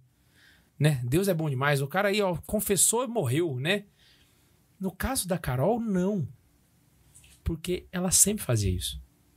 Então, li- literalmente, era uma rotina dela. A rotina dela fez com que ela morresse preparada para para a morte, sabe? Que, ela- que a morte chegasse e ela estivesse preparada. Porque a rotina dela fez com que isso acontecesse. Então, assim, quando nós temos, né? Uma rotina que nos favorece, aí é é hora de pensar, né? A minha rotina favorece a minha própria morte, saca? Se a morte me chegar de surpresa, sabe? Ela vai me pegar como? A minha rotina tem me ajudado nisso? Aí a gente percebe se a gente tá santificando o dia ou não, tá ligado? É. E esse so- sobre esse encontro com a Keller que você citou, foi assim, pra mim foi muito emocionante. Eu fiquei muito emocionada quando eu encontrei ela, porque ela conta o testemunho da filha dela de uma forma assim tão tão leve. E tem quatro meses, viu? Tem quatro, quatro meses, meses que ela perdeu a filha. Então, assim, e a filha é caçula, né? Ela É. tem mais dois mais velhos. Mas ela conta a história. Claro, você vê que ela tem a dor, obviamente. Só que ela, ela, ela transparece, assim, um conhecimento da, de toda essa situação da morte, né? Dela ter, da filha dela ter- da Carol ter confessado, participado da missa, e no outro dia ela, ter acontecido aquilo. Ela passa uma confiança tão grande de que a filha dela fez o que tinha que ser feito, que ela viveu da forma que tinha, tinha vivido e que ela acredita firmemente que a filha está no céu por conta dessa vivência constante da fé, que quando ela ela ela morreu, ela isso gerou um testemunho nela que eu falo, cara, isso, isso que essa mulher fala, que ela conta no, no testemunho, que ela transparece, é aquilo que a igreja nos ensina, mas que a gente não está preparado para ouvir.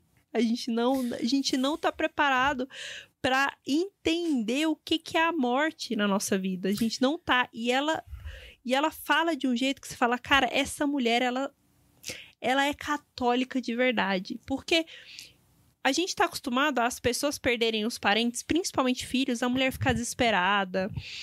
Eu conheço uma que a mulher tem mais de cinco anos que ela perdeu o filho e ela até hoje você vê um semblante de dor, de sofrimento que ela não consegue deixar, sabe? E a Keller tem quatro meses. Se você não conhecer a história, ela é uma mulher normal, uma mulher feliz. Ela ri, ela conta piada, ela conta história, ela conta fatos da vida com a filha. E você fala, cara, ela perdeu a filha há quatro meses. Ela é um exemplo de catolicidade ambulante. E eu, eu, eu, eu chorei, eu, eu conversando com ela, eu não dei conta, eu chorei. Porque pra mim isso é algo grande. Isso é uma, eu falei pra ela, você vive uma virtude heróica.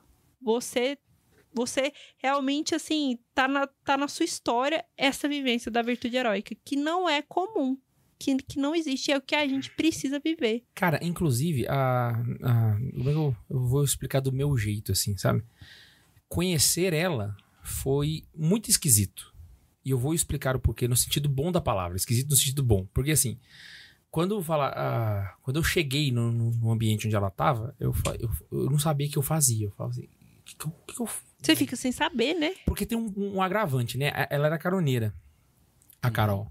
Por conta do irmão. Inclusive, um abraço pro Daniel, que, era o, que, é- que é o irmão da, da Carol, que é, o, que é o que apresentou pra ela o, o Santa Carona. E aí eu fiquei naquela. Que- que- E aí, ela mesma falou assim: Oi, Guilherme, tudo jóia, né? Não, minha filha te seguir e tal, não sei o quê. E aí a gente começou a conversar. E aí eu, eu fui perguntar pra ela: falei assim, Keller, me explica. Como é que é pra você isso aí? E, e é pessoal, assim, isso, né? Porque não, não, quero saber como é que é pras mães ver o luto de um filho. Eu quero saber pra você. Porque você percebe o luto, mas não é um negócio ruim. E aí ela me respondeu, ela falou assim, Guilherme, o que eu sinto é muito estranho. Muito estranho.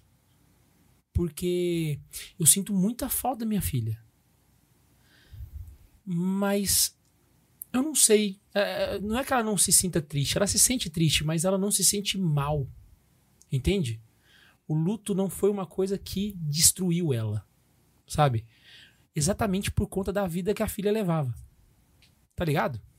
Então, assim, a... e isso, isso é um dos frutos do Espírito Santo, né? A pessoa, quando ela tem uma vida que ela busca a santidade, a vida das pessoas ao redor começam a ser impactadas com isso também.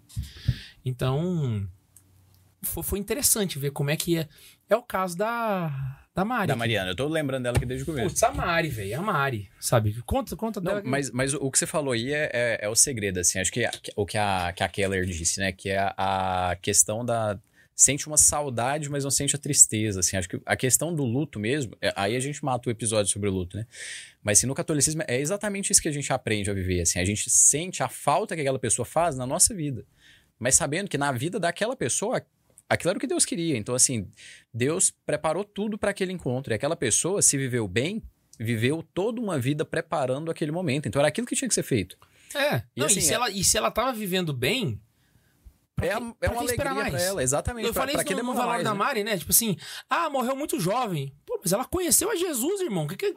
Pra que fazer hora extra? O- o- exatamente, foi o que você falou. conheceu falou o. Cristo, irmão. A gente lembrando do, do, do velório dela, a irmã dela falou isso. A irmã dela, a hora que a gente chegou pra, pra abraçar ela, ela falou isso pra Karine. Eu falei isso no, no episódio que eu falei da Mari, que a irmã dela falou, bom, era o que ela queria, né? Ela tá onde que ela queria. Tipo, ela tá onde que ela queria, velho. Tipo assim, a irmã da minha chorando lá e falando assim, bom, mas assim, era, ela tá onde que ela queria, né? E ela queria tanto que pra ela tava demorando, ela foi nova, né? Ela falou de jeito, falou assim, ela queria tanto que ela foi muito nova, né? Tipo, mas ela tava com pressa, né? Aham. Ela falou com essa palavra, ela tava com pressa. Eu falei, caraca, É, velho. o pensamento. Pra que ficar fazer hora extra? Sabe, o que, que eu preciso fazer nessa vida? É conhecer e amar a Deus? Já fiz. Então, irmão, ó, bora, bora que já. É, quando, quando a gente encontra com alguém que soube viver uma vida assim plenamente, uma- viver plenamente a vida, viver conforme se deve viver a vida, são pessoas que sabem encarar a morte, são pessoas que encaram a morte como um passo a mais. E é um passo que a gente tá ansioso por ele, a gente anseia por aquele momento. A gente tá ansioso pelo momento da nossa morte, não é aquela lamentação nossa, tal, não. A gente lamenta por aqueles que não se prepararam para chegar lá.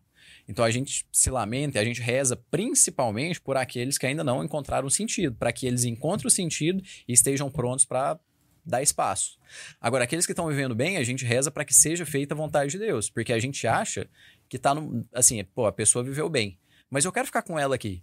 Mas Deus, é você que decide. Tipo assim, ela pode ficar comigo ou já tá na hora? Aham. Então, é, seja feita a sua vontade. É exatamente isso que a gente faz. A oração que a gente deve fazer pelas pessoas enfermas e tudo, se a gente vive bem, é, a, a fé católica é exatamente essa. Seja feita a sua vontade.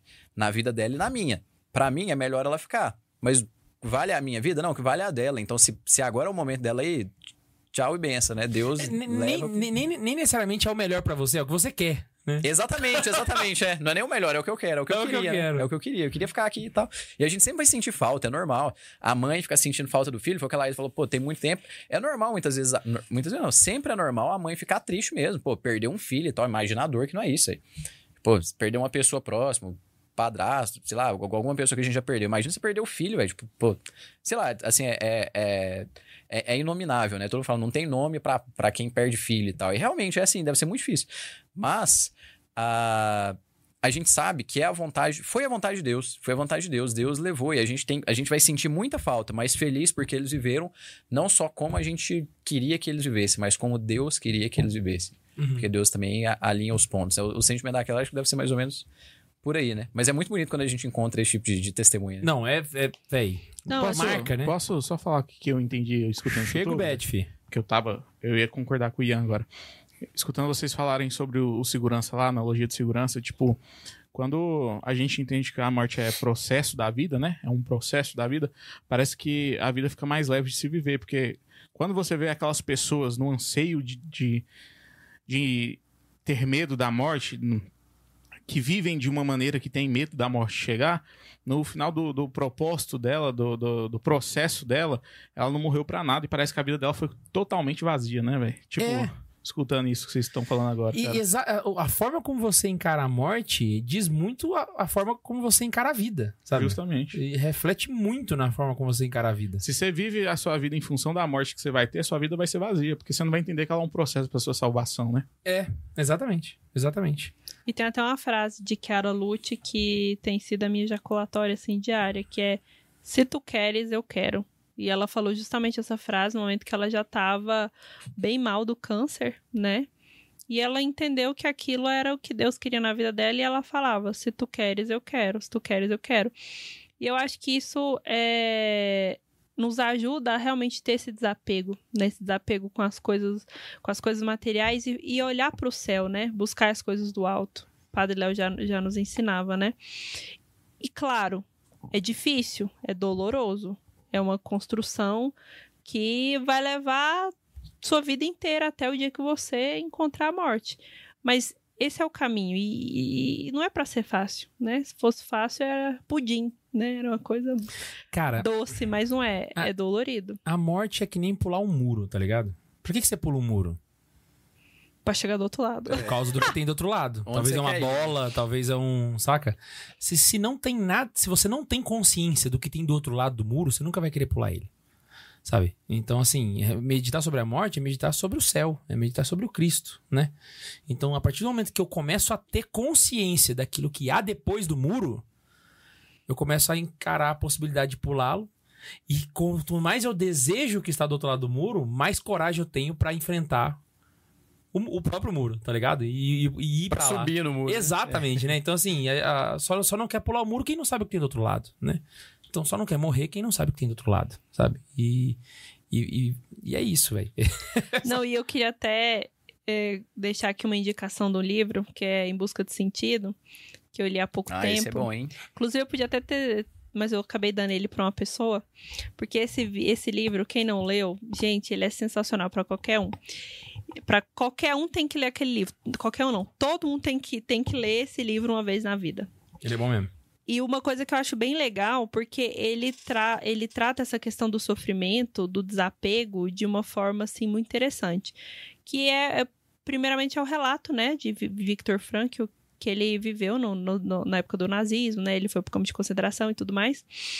E, e o que que aconteceu? Ele se propôs, a, enquanto ele estivesse lá, dele não escolher se ele pudesse escolher, ele não ia escolher. Ele ia deixar que a vida acontecesse. E foi justamente por conta desse, desse desapego, dessa, de se deixar, as coisas foram encaminhando para que ele sobrevivesse. Ao, se eu não me engano, ele ficou três anos, sobrevivesse e saísse de lá. E ele conta como o sofrimento corrói né, a vida das pessoas, porque o sofrimento de estar longe dos familiares, o sofrimento físico pela questão da comida, não ter onde dormir, não tomar banho, você realmente perde a sua dignidade, né? Todos eles perderam a dignidade. Mas ali ele prova empiricamente com a sua própria vida que existe sim vida após o sofrimento, que o sofrimento ele forja, que o sofrimento, apesar por pior que ele seja, existe um sentido para a vida, existe um porquê viver, existe um porquê você acordar no outro dia. E o sofrimento dele não só para no, no, no, no campo de concentração, porque, a porque depois que ele sai do campo de concentração, ele descobre que o pai, a mãe e a esposa, que estava grávida, inclusive, morreram no campo de concentração. Então ele sai do campo de concentração sem ninguém. E ele reconstrui toda a sua vida. Ele casa, depois ele tem filhos, ele consegue finalizar todo o seu estudo sobre a logoterapia. E depois ele sai palestrando no mundo inteiro, vira professor importante, num monte de faculdade importante aí.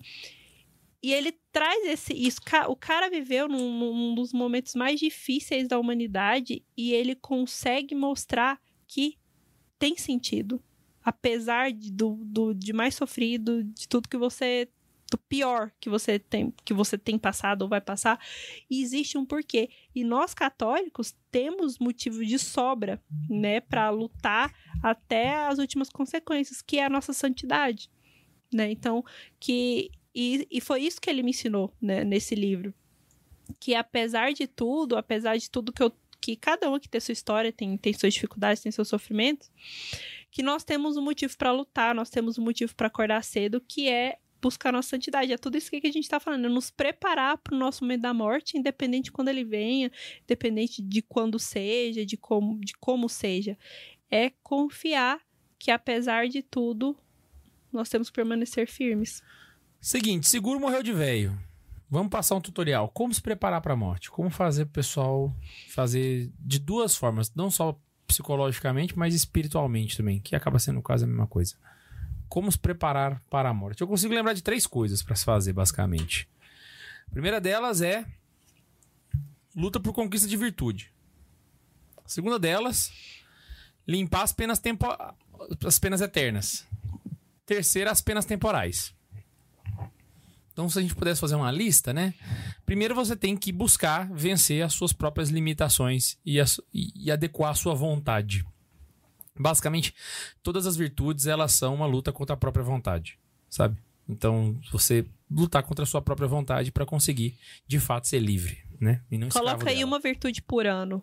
Não, acho que nem isso, mas, mas realmente pode ser um exercício bom para se fazer, né? É, mas se um ano você não alcançar, continua com ela e até você até estar no nível legal. Segunda delas, manter a vida sacramental em dia, porque você não vai conseguir cons- conquistar as virtudes se você não consegue ter uma vida sacramental. Então a missa ela é fundamental nesse ponto. É, e a confissão, né? Exatamente. E a confissão também. Porque a confissão, eu, eu ia deixar ela pro próximo na lista, porque ela é para tirar as penas eternas.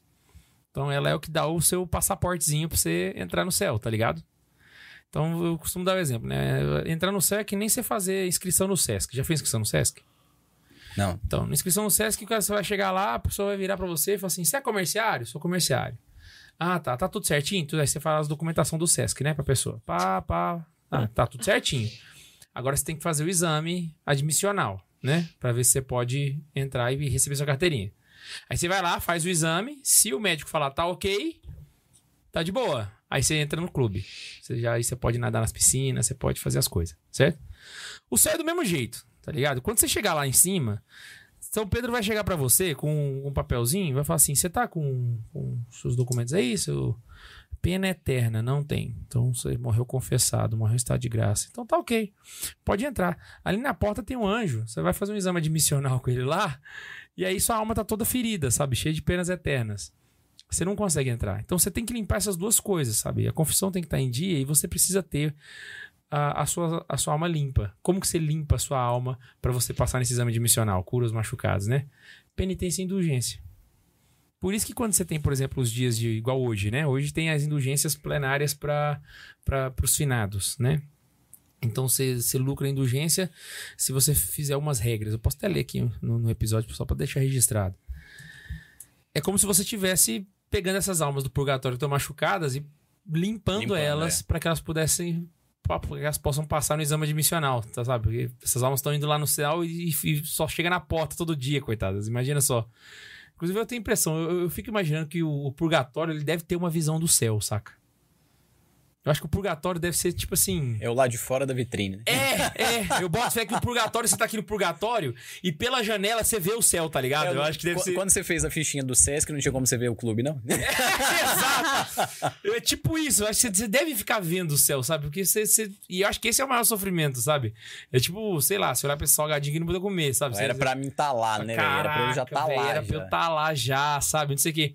Então, as almas estão esperando exatamente pra poder serem limpas pra poder entrar, sabe? Então, as indulgências elas vão trabalhar nesse sentido, né? Então, ah, primeiro, conhecer bem a doutrina das indulgências, né? Como conquistá-las. E tem. Tipo assim, eu, eu acho que quem domina a área de indulgências, é, essa, essas, as indulgências em si, consegue lucrar uma por dia, cara. Na moral. Eu tive, teve, teve muito tempo Vou que eu pegar a aqui, vou a gente pegava uma por dia. A gente lucrava uma por dia, todo dia. Teve uma temporada que a gente fez isso. Olha, ó, é o Indulgências Orientações Litúrgico-Pastorais, que é da Paulus. E é um documento que foi publicado pela CNBB primeiro, né? E ele tem tudo, mano. Tem todas as indulgências que você pode lucrar. Se vocês vocês faziam como pra conquistar todo dia? A gente é, siga os, os requisitos normais aí, que eu acho que você vai ler os requisitos aí. É, não, agora não. É, mas vou ter que mas achar. basicamente tem quatro requisitos básicos ali. É você participar da missa e comungar, confessar, rezar pelo Papa. é, e aí, assim, participar da missa e confessar, na, na verdade, são dois passos, né? E aí você participa da missa e comunga, dois passos, é, confessa e oração pelo Papa, né? Então, assim, Uhum. Pelas intenções dele, no caso. é, pelas intenções do Papa. Então, assim, pode ser um Pai Nosso, uma Maria, sei lá, não tem forma. Então, esses quatro requisitos aqui são básicos. Assim, a gente confessa toda semana e na missa todo dia. Então, esses dois já estavam ok. Rezar pelo Papa também a gente já rezava, tipo assim, alguma no meio do terço. Só que a gente foi começou a aumentar ali um Ave Maria, um Pai Nosso depois da missa. Aí a gente só tinha que fazer um, um- um outro ponto que é o que daria a, a indulgência. Tipo, hoje, ah, durante a semana, foi no cemitério, é o ponto que vai te dar a indulgência. É o ponto extra ali que vai ser o diferencial. Então, você cumpriu esses quatro primeiros requisitos. O quinto é você fez uma visita no cemitério, é, você ganha a indulgência. No dia a dia, você pode conseguir com meia hora de adoração ao Santíssimo, meia hora de leitura orante da Bíblia. É, tem algumas vi A visitas tem aqui. a, tem visita que você pode fazer, assim, a, a, obra de caridade, alguma instituição e tudo. Então, basicamente, a gente fazia o adoração ao Santíssimo, ou então leitura orante da Bíblia. A gente tirava uma meia hora ali depois da missa. Na época a gente tava na faculdade, tal, tinha bem, não tinha menino, nem, nem era casado ainda, né? então a gente tinha bem mais tempo, né? A gente fazia isso, às vezes fazia Tempo meia hora. de- sobrava. fazia meia hora de, de adoração ali e tal, e aí ficava, sabe? Tipo assim, pô, vamos. Só pra galera ter curiosidade aqui, que com relação às indulgências, deixa eu só ler aqui a, o índice de quais são as de indulgências plenárias, saca? Você tem adoração e procissão eucarística ao menos meia hora, né, no dia, Ó, tô né? fresquinho na memória, hein? Ah, rezar via sacra, Ah, via sacra, é verdade. Via sacra também é faz. verdade. a leitura da Sagrada Escritura por pelo menos meia hora, o rosário completo, Em né? Família. É, não, aqui, aqui eu, tô, Acho eu tô lendo no índice, né? Eu não tô É, pegando acho- as regras em fa- detalhadas, em, né? família diante de uma imagem, alguma coisa assim, de uma imagem sacra, sabe? É o Tipo, rosário ou é o terço? o, o terço. O terço em família diante de uma imagem. Vamos lá, 56. Vamos ver aqui. Vamos descobrir isso aqui do, do, do, do Rosário. Tá, Olha lá. A concede indulgência plenária ao fiel que restar piedosamente o Rosário de Maria na igreja ou oratório ou em família, na comunidade religiosa ou associação, associação de fiéis, e em geral quando várias pessoas se reúnem para algum fim honesto.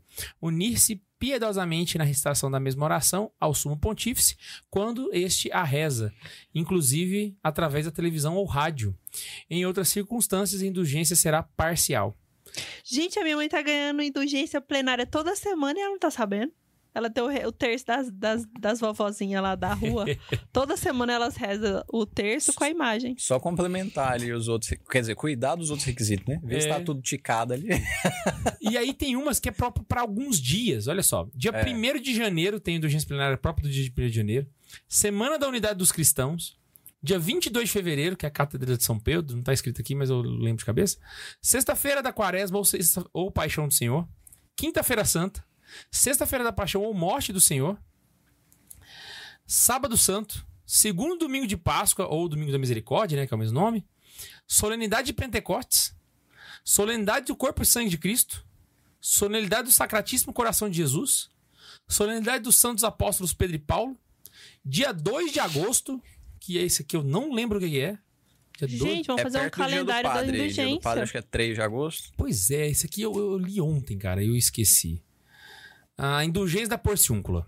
Ah, Indulgência da porciúncula. É porque era, era muito tem nada a ver, específico. não. Só coincidiu que é perto. É, é que era muito específico que aí. é? Dia 2 de agosto. Ah.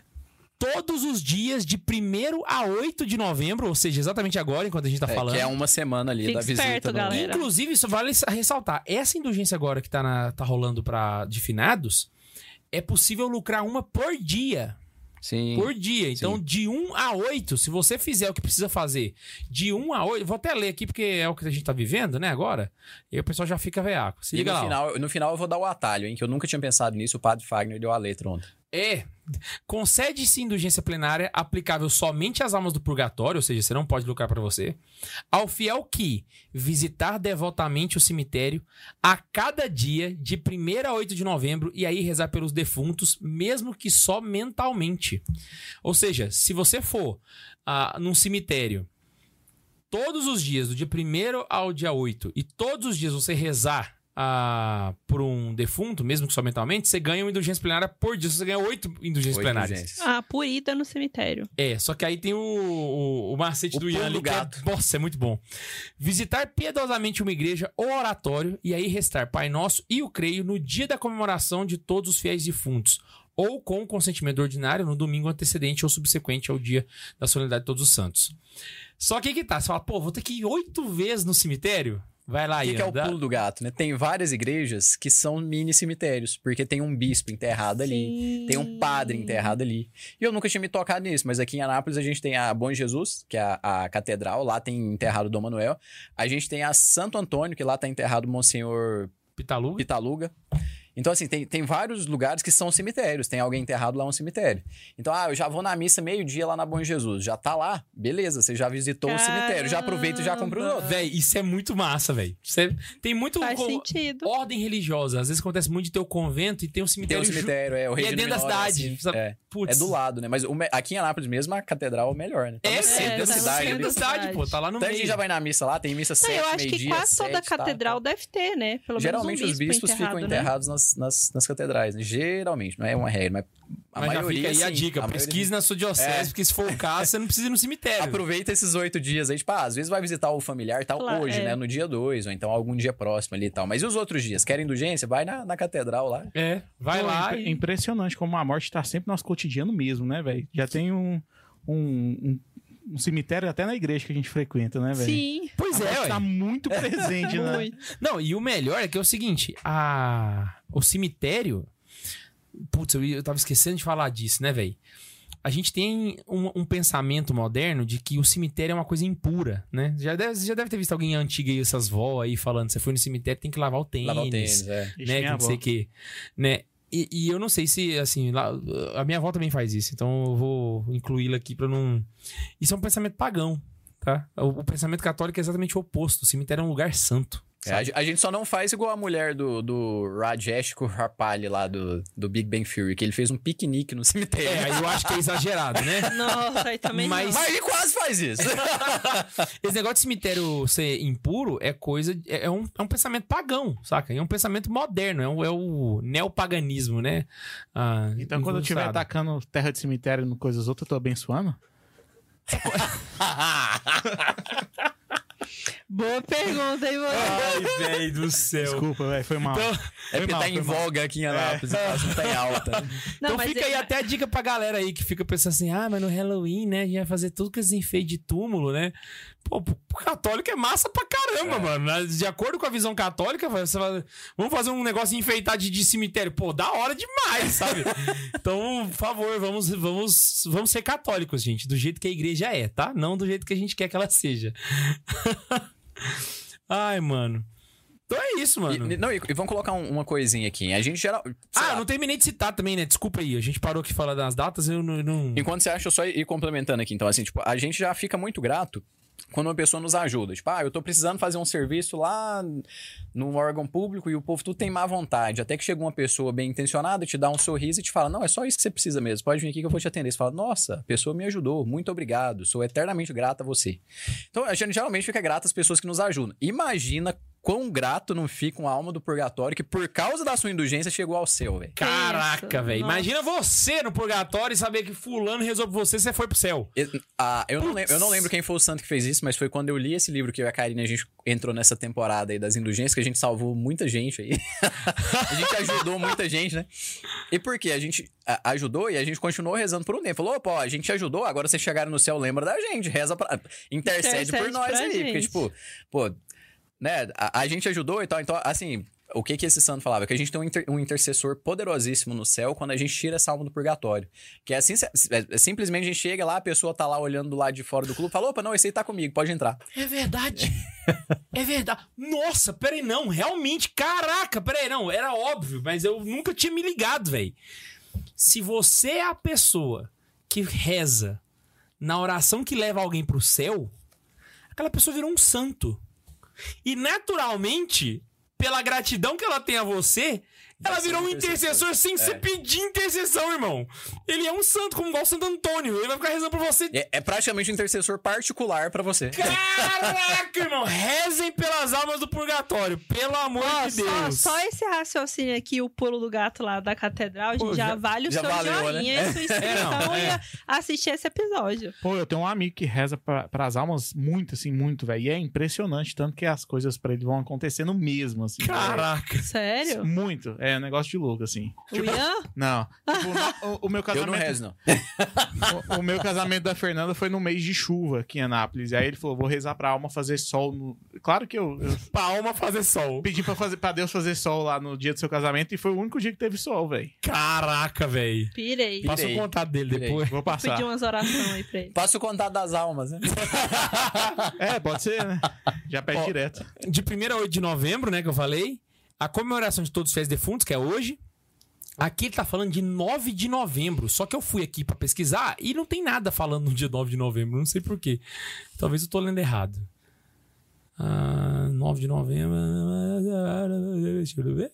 É o oitavo Não, a, dia. pa- não, a partir de 9 de novembro até dia 30 de novembro, você ganha, você lucra indulgência parcial. Será que é a dedicação da Arquibasílica de São, do Santíssimo Salvador? Tá, mas tem uma pro dia 9 de novembro. Depois eu vejo isso aqui.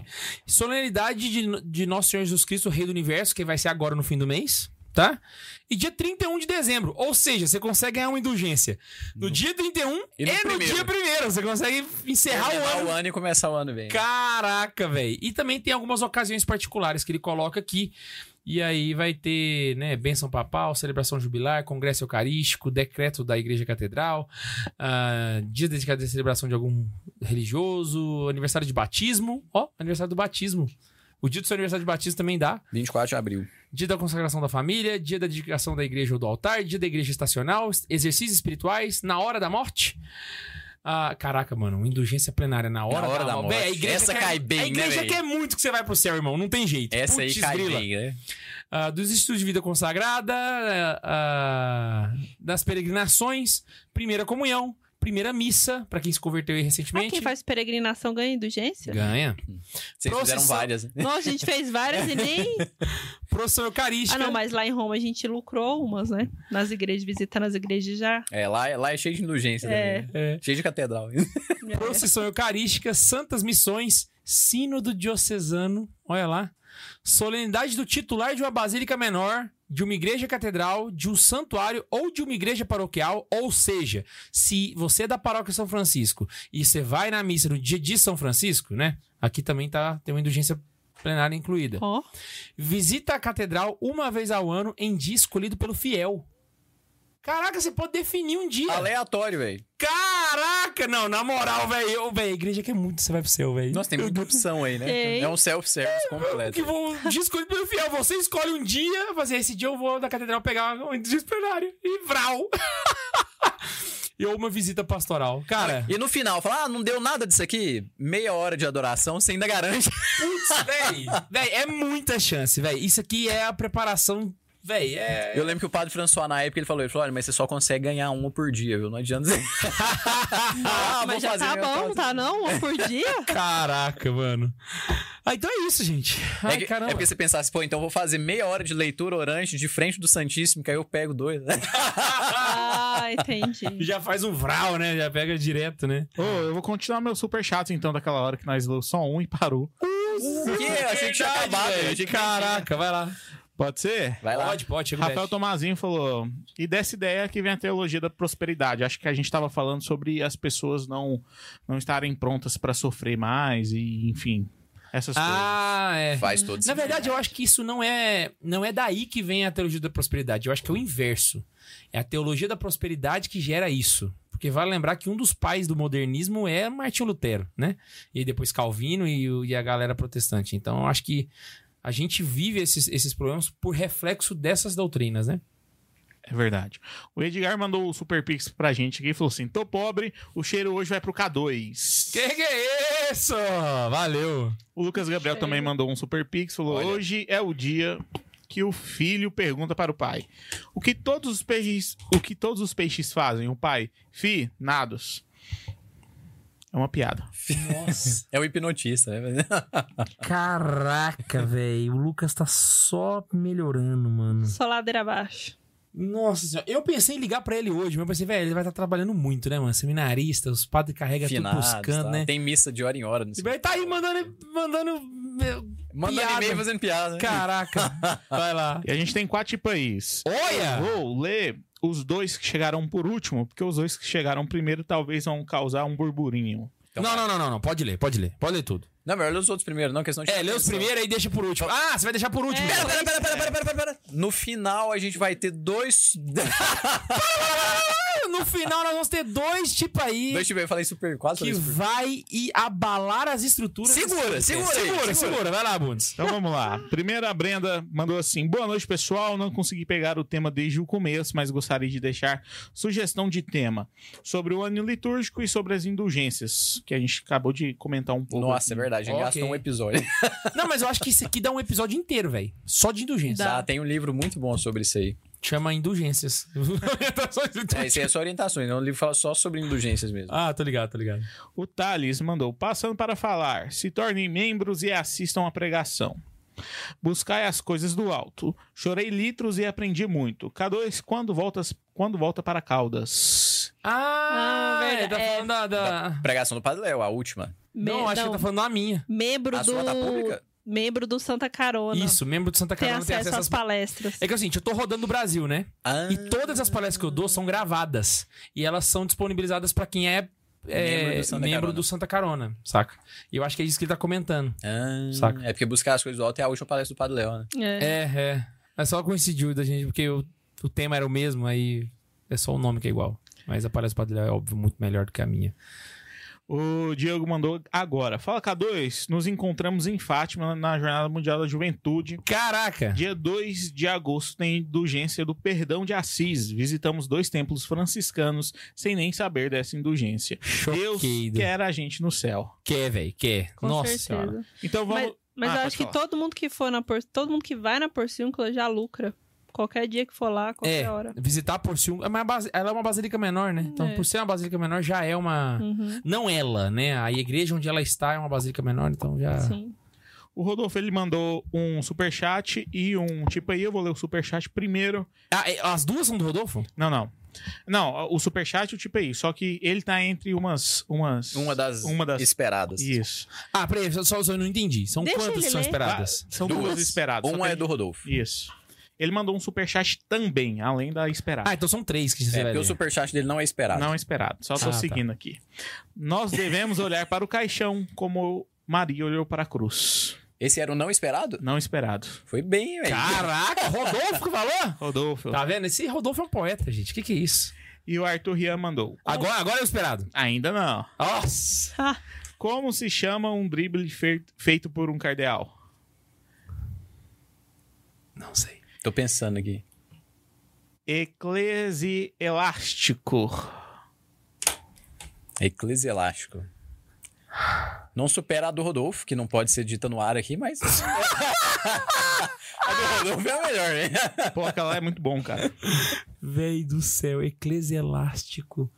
A gente precisa rever esses caroneiros, Brasil. Agora Vai vamos lá. para dos burburinhos. Agora é o do Rebuliço. É, dos burburinhos. A expectativa tá alta. A, a primeira. Não, de- não, então. a Nossa, você- a minha. a- e o pior é que essa, essa tensão foi aumentando conforme você foi. Essa primeira do Rodolfo aqui, eu queria dizer que ele só tá usando a gente contra a gente, tá? Vou usar o sistema contra o sistema. Parafraseando o Neiva, um minimalista não precisa do Halloween para sua salvação. Quando a gente tava falando que era pra gente Tá comemorar certo, a o gente não Halloween. Mas é verdade. disso. A gente não discorda disso. A gente discorda de quem fala que ele impede a salvação, que é fake news. Tá bom, padre? Exato, exatamente. Até porque cê- cê- existem santos que viveram. sem Tá bom, padre RPM. Não falar o nome, né? Vai. E a outra, que é o, o Tipei até saiu aqui agora, calma aí. Deixa eu pegar. Até o aqui. tipo aí falou: não, não lê, não. Aqui. Não, não, é, é de boa, assim. É só. Ah, não, não, você é de boa, então você, você petecou. Mas você vai entender. Ah. Passando o dia de finados rezando pelo meu Fortaleza que morreu no último sábado. Quanto à crítica do Paulo, concordo em partes. Sinto falta de um quarto membro mais intelectual, pique Neiva, pique Padre Samuel. Eu achei que ia falar o Pique Tobias. Também. Eu fiquei esperando falar o Pique Tobias. Pique Neiva, pique Padre Samuel. Nada contra o Pato Samuel, só porque eu tava Eu esperando acho, o eu acho que Tobias. ele colocou o Tobias no nível acima ainda. É, Ele tá dizendo que a gente mas é não o Jean, intelectual. ué. Ele tá dizendo que a gente não é intelectual, cara. Tá É, não, eu- alguém eu entendi. não, isso aí eu tô de boa com isso. tô bem resolvido É, com isso. Nunca, fatos, nunca tive né? essa expectativa, não. Ah, mas não adianta também, cara. A gente traz o Pato François aqui, você fica boiando no chat. Então não adianta, né? Tem que baixar o nível mesmo. Nossa, agora você chamou os caroneiros. De não É, de intelectual. não- pé rapado. É, Rafael Toma- Santa Zoeira porque eles entendem. Se eu fizer isso aí lá no Santa Carona, o povo que novo vai ficar chateado. Rafael Tomazinho mandou outra aqui. Ian, lê minha piada. Hum, não pode, velho. Mas nesse momento aí, tal, de guerra lá, acho que não, não convém, É, não, hein? Nossa, não, então deixa. Acho que o não. vídeo até pra cai, velho. Acho que o vídeo Não, não, até não. cai. Então lê, lê no off, lê no off. E o Matheus Fernandes acabou de mandar uma aqui. Lembrando, os cemitérios mais antigos são sujos, sim, biologicamente. E o hábito de trocar as vestes pode evitar contaminação por substância originária da decomposição por putrescina e cadaverina. Não, mas aí o podcast não é de biologia, né, velho? O podcast é de espiritual só, entendeu? Essas contaminação aí. É o que, que você tá fazendo no cemitério, né? velho? é, né? Pelo amor de Deus, Tá fazendo piquenique no cemitério. tá cavando o buraco lá pra chegar no É, corpo a gente tá... tá falando de quem tá visitando, a gente não tá falando do coveiro, né? Exato. O coveiro precisa tomar banho mesmo. Não é, não é pra corromper nenhum corpo, não. pessoal. Exato. Acabou? Não, o Hugo acabou de mandar uma aqui. Olha lá! Caralho, hoje foi, hein, velho? Hoje foi. Aê! O Hugo mandou assim: beijo à minha noiva Isabelle Lessa, que se inscreveu no Catequese com Farofa. Aê! Bem-vinda! Boa! Perdão, Laísa, por não responder sua mensagem sobre casamento. Enviarei o meu e-mail para vocês com testemunho. Obrigado. Top da estamos à Tamo junto.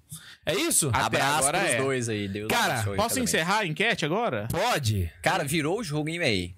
Virou o jogo e Mas- falaram que o Paulo tem razão. Mas eu tenho uma tese. Ah. Eles, no começo, estavam muito grandes que o Paulo não tinha razão. Só que conforme o e-mail acabou, o jogo foi virando. Eu acho que o pessoal concorda com o final do e-mail do Paulo. Exatamente. Eles concordaram com o final do e-mail do Paulo. E Essa é a verdade. Se for ou não, a gente quer entender assim. Pau na máquina.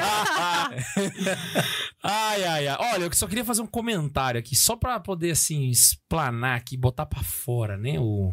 Alô. É. Quanto Caralho, mais. chutei acertei. Quanto mais atacaram a fé católica, mais eu estudei sobre ela. Naturalmente, mais eu me apaixonei por ela. E hoje eu vivo de ensinar ela. O que eu apanhei nesse mês de outubro por conta do Halloween não está escrito. Só que qual que é o problema? Quando eu apanho, eu estudo. E quando eu estudo, eu aprendo. Preparem-se pro ano que vem. Porque se vocês achavam que eu tava falando do Halloween, a giripoca vai piar. Espero episódio. Não esqueça que a gente se encontra aqui sempre nessa delícia de canal. Pra você participar, é só você mandar um e-mail para santazoeira.sc arroba gmail.com arroba gmail.com arroba gmail.com não esqueça que a gente se encontra aqui sempre nessa delícia de canal. Um beijo no coração de vocês e... Ah, tchau.